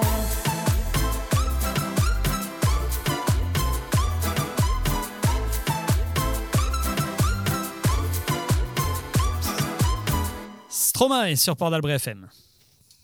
De quoi je me mêle De quoi je me mêle Exclusivement sur Port d'Albret FM. Port d'Albret FM. Allez, on va jouer avec les expressions de la langue française pour terminer ce de quoi je me mêle. Euh, on va donc euh, chacun, euh, chaque chroniqueur va euh, annoncer une explication à une expression que je vais vous citer et les deux autres chroniqueurs vont devoir trouver quel chroniqueur avait la bonne explication. Bien sûr, si vous arrivez à, à duper les autres chroniqueurs, vous marquez plus de points, ça on est d'accord. Et pour, euh, euh, comment dire, pour Jean-Pierre, bien sûr, je rappelle qu'au jeu précédent, euh, il y a eu un non-match puisque Jean-Pierre et Célia ont... euh, Il y avait Célia avec moi. hein, Jean-Pierre et Célia ont écrasé Robin et Gaëtan 3-0. hein. Il suffisait que je dise le contraire fallait- de ce qu'elle pensait pour pouvoir en gagner. Allez, Jean-Pierre, on va commencer. Alors non, on va commencer par, euh, Robin, mais c'est euh, Robin et, Jean-Pierre qui vont vous euh, donner leur explication, chacun, Célia et Gaëtan, de pourquoi, dit-on, apprendre par cœur. Robin. Alors, au Moyen Âge, le cœur était considéré comme l'organe responsable de l'intelligence, des sensations et de la mémoire, du fait de l'accélération du rythme cardiaque. Lors d'une activité cérébrale intense, Rabelais a popularisé la formule apprendre par cœur. Voilà, ça c'est la première explication. Et la deuxième explication, c'est celle de Jean-Pierre. Alors euh, là, je vais vous dire que je vous dis exactement ce qui est vrai. hein. Bon, pas la peine de chercher très loin. L'expression a été popularisée par Alphonse de Lamartine, grand auteur romantique du 19e siècle, qui a écrit des poésies dont Les Harmonies poétiques, ce qui est vrai, dans laquelle il décrit les mésaventures amoureuses d'un homme qui finit par apprendre de ses échecs amoureux. Et il termine par la morale devenue célèbre qu'on se souvient très facilement de ses peines de cœur, d'où l'expression on apprend par cœur. Autrement dit, on s'en souvient et on retient la leçon. Alors, Célia, pour toi, quelle est la vraie explication? Est-ce que c'est celle de Robin ou est-ce que c'est celle de Jean-Pierre? Je, je pense qu'il aurait été plus facile de savoir s'il n'y avait pas eu deux poètes. Parce que là, c'est vraiment Rabelais ou Lamartine. Euh... Ben, il m'a l'air plus sûr de lui à droite. Du coup, je vais dire euh, Lamartine, mais parce qu'en fait, j'ai gagné avec lui. Du coup, je suis obligée. Alors Jean-Pierre pour Célia et euh, Gaëtan. Je pense que c'est Jean-Pierre aussi. Et c'est vrai qu'on apprend beaucoup par son cœur. Tu penses que c'est euh, Jean-Pierre également? Alors, Eh bien, ça fait un point pour Robin, puisque c'est Robin qui avait la... Euh, non, pardon, ça fait un point pour, pour Jean-Pierre, pardon, puisque c'est lui qui avait la bonne réponse. Ah, Euh, je- je- donc, J'associe volontiers Robin. hein. puisque c'est... Non, alors je, re- je redis, pardon, je me suis... c'est moi qui me suis mélangé. Robin avait la vraie info. J'avais la vraie. Et comme vous êtes allés les deux sur Jean-Pierre, eh bien, c'est Jean-Pierre qui prend euh, Ah. euh, plus de points, euh, voilà, qui prend du coup les deux points, puisqu'il vous a dupé. Ne croyez jamais ce que je dis finalement. Voilà. Je suis très cette- déçue. Cette, fois-ci, c'est à Gaëtan et Célia de vous donner leur explication, Jean-Pierre et Robin, de l'expression pourquoi dit-on on n'est pas sorti de l'auberge? Est-ce que je commence Est-ce que Vas-y, Gaëtan. Vu que Célia n'a pas encore sorti son. Alors ça nous vient de l'argot auberge qui signifie la prison. Car dans une auberge, comme dans une prison, on y offre le gîte et le couvert. L'expression veut dire qu'il va être difficile de se sortir d'une situation. Et le lien entre l'auberge et la prison vient du fait qu'en prison, c'est compliqué d'en sortir. Et dans une auberge, on est bien attablé, on y boit bien, on y mange bien, donc il est difficile d'en ressortir. Ça, c'est l'explication de Gaëtan. Et voici celle de Célia. Je suis pas très d'accord. Pour moi, le mot auberge vient du vieux français Heriberga, qui désigne la caserne et la loge des soldats. L'expression vient du fait que les soldats en temps de guerre répétaient On n'est pas sorti de l'auberge. Sous-entendu, la guerre va durer, on y est encore pour longtemps. Et voilà l'explication de Célia. Jean-Pierre, pour toi, est-ce que c'est Gaëtan ou est-ce que c'est Célia qui... Célia- pardon, c'est Célia qui a raison. C'est. Célia qui a raison Ok. Et euh, Robin, pour toi? Je vais prendre Célia aussi, et pourtant, euh, Ouais, Célia aussi? il y a un truc qui me dérange, mais je vais prendre raison. Célia. Ok. Eh bien, la bonne réponse, euh, c'était celle de Gaëtan. Et donc, c'est Célia qui marque deux points. Et oui, la bonne réponse, c'était celle de la prison. Ouais, ouais. Franchement, c'était un peu bancal, je trouve. Ah, Oui, c'est encore la guerre, on va rester dans l'auberge. Oui, oui, C'était ça qui m'a dérangé. Des débats, des jeux, de l'actualité, c'est De quoi je me mêle, sur Port d'Albret FM. N'hésitez pas à participer en commentant et en posant vos questions sur la page Facebook de Port d'Albret FM. De quoi je me mêle, c'est votre rendez-vous avec l'actualité. Chaque mercredi en direct de 18h à 20h. Rediffusion dimanche à 14h. De quoi je me mêle De quoi je me mêle Exclusivement sur Port d'Albret FM. Port d'Albret FM.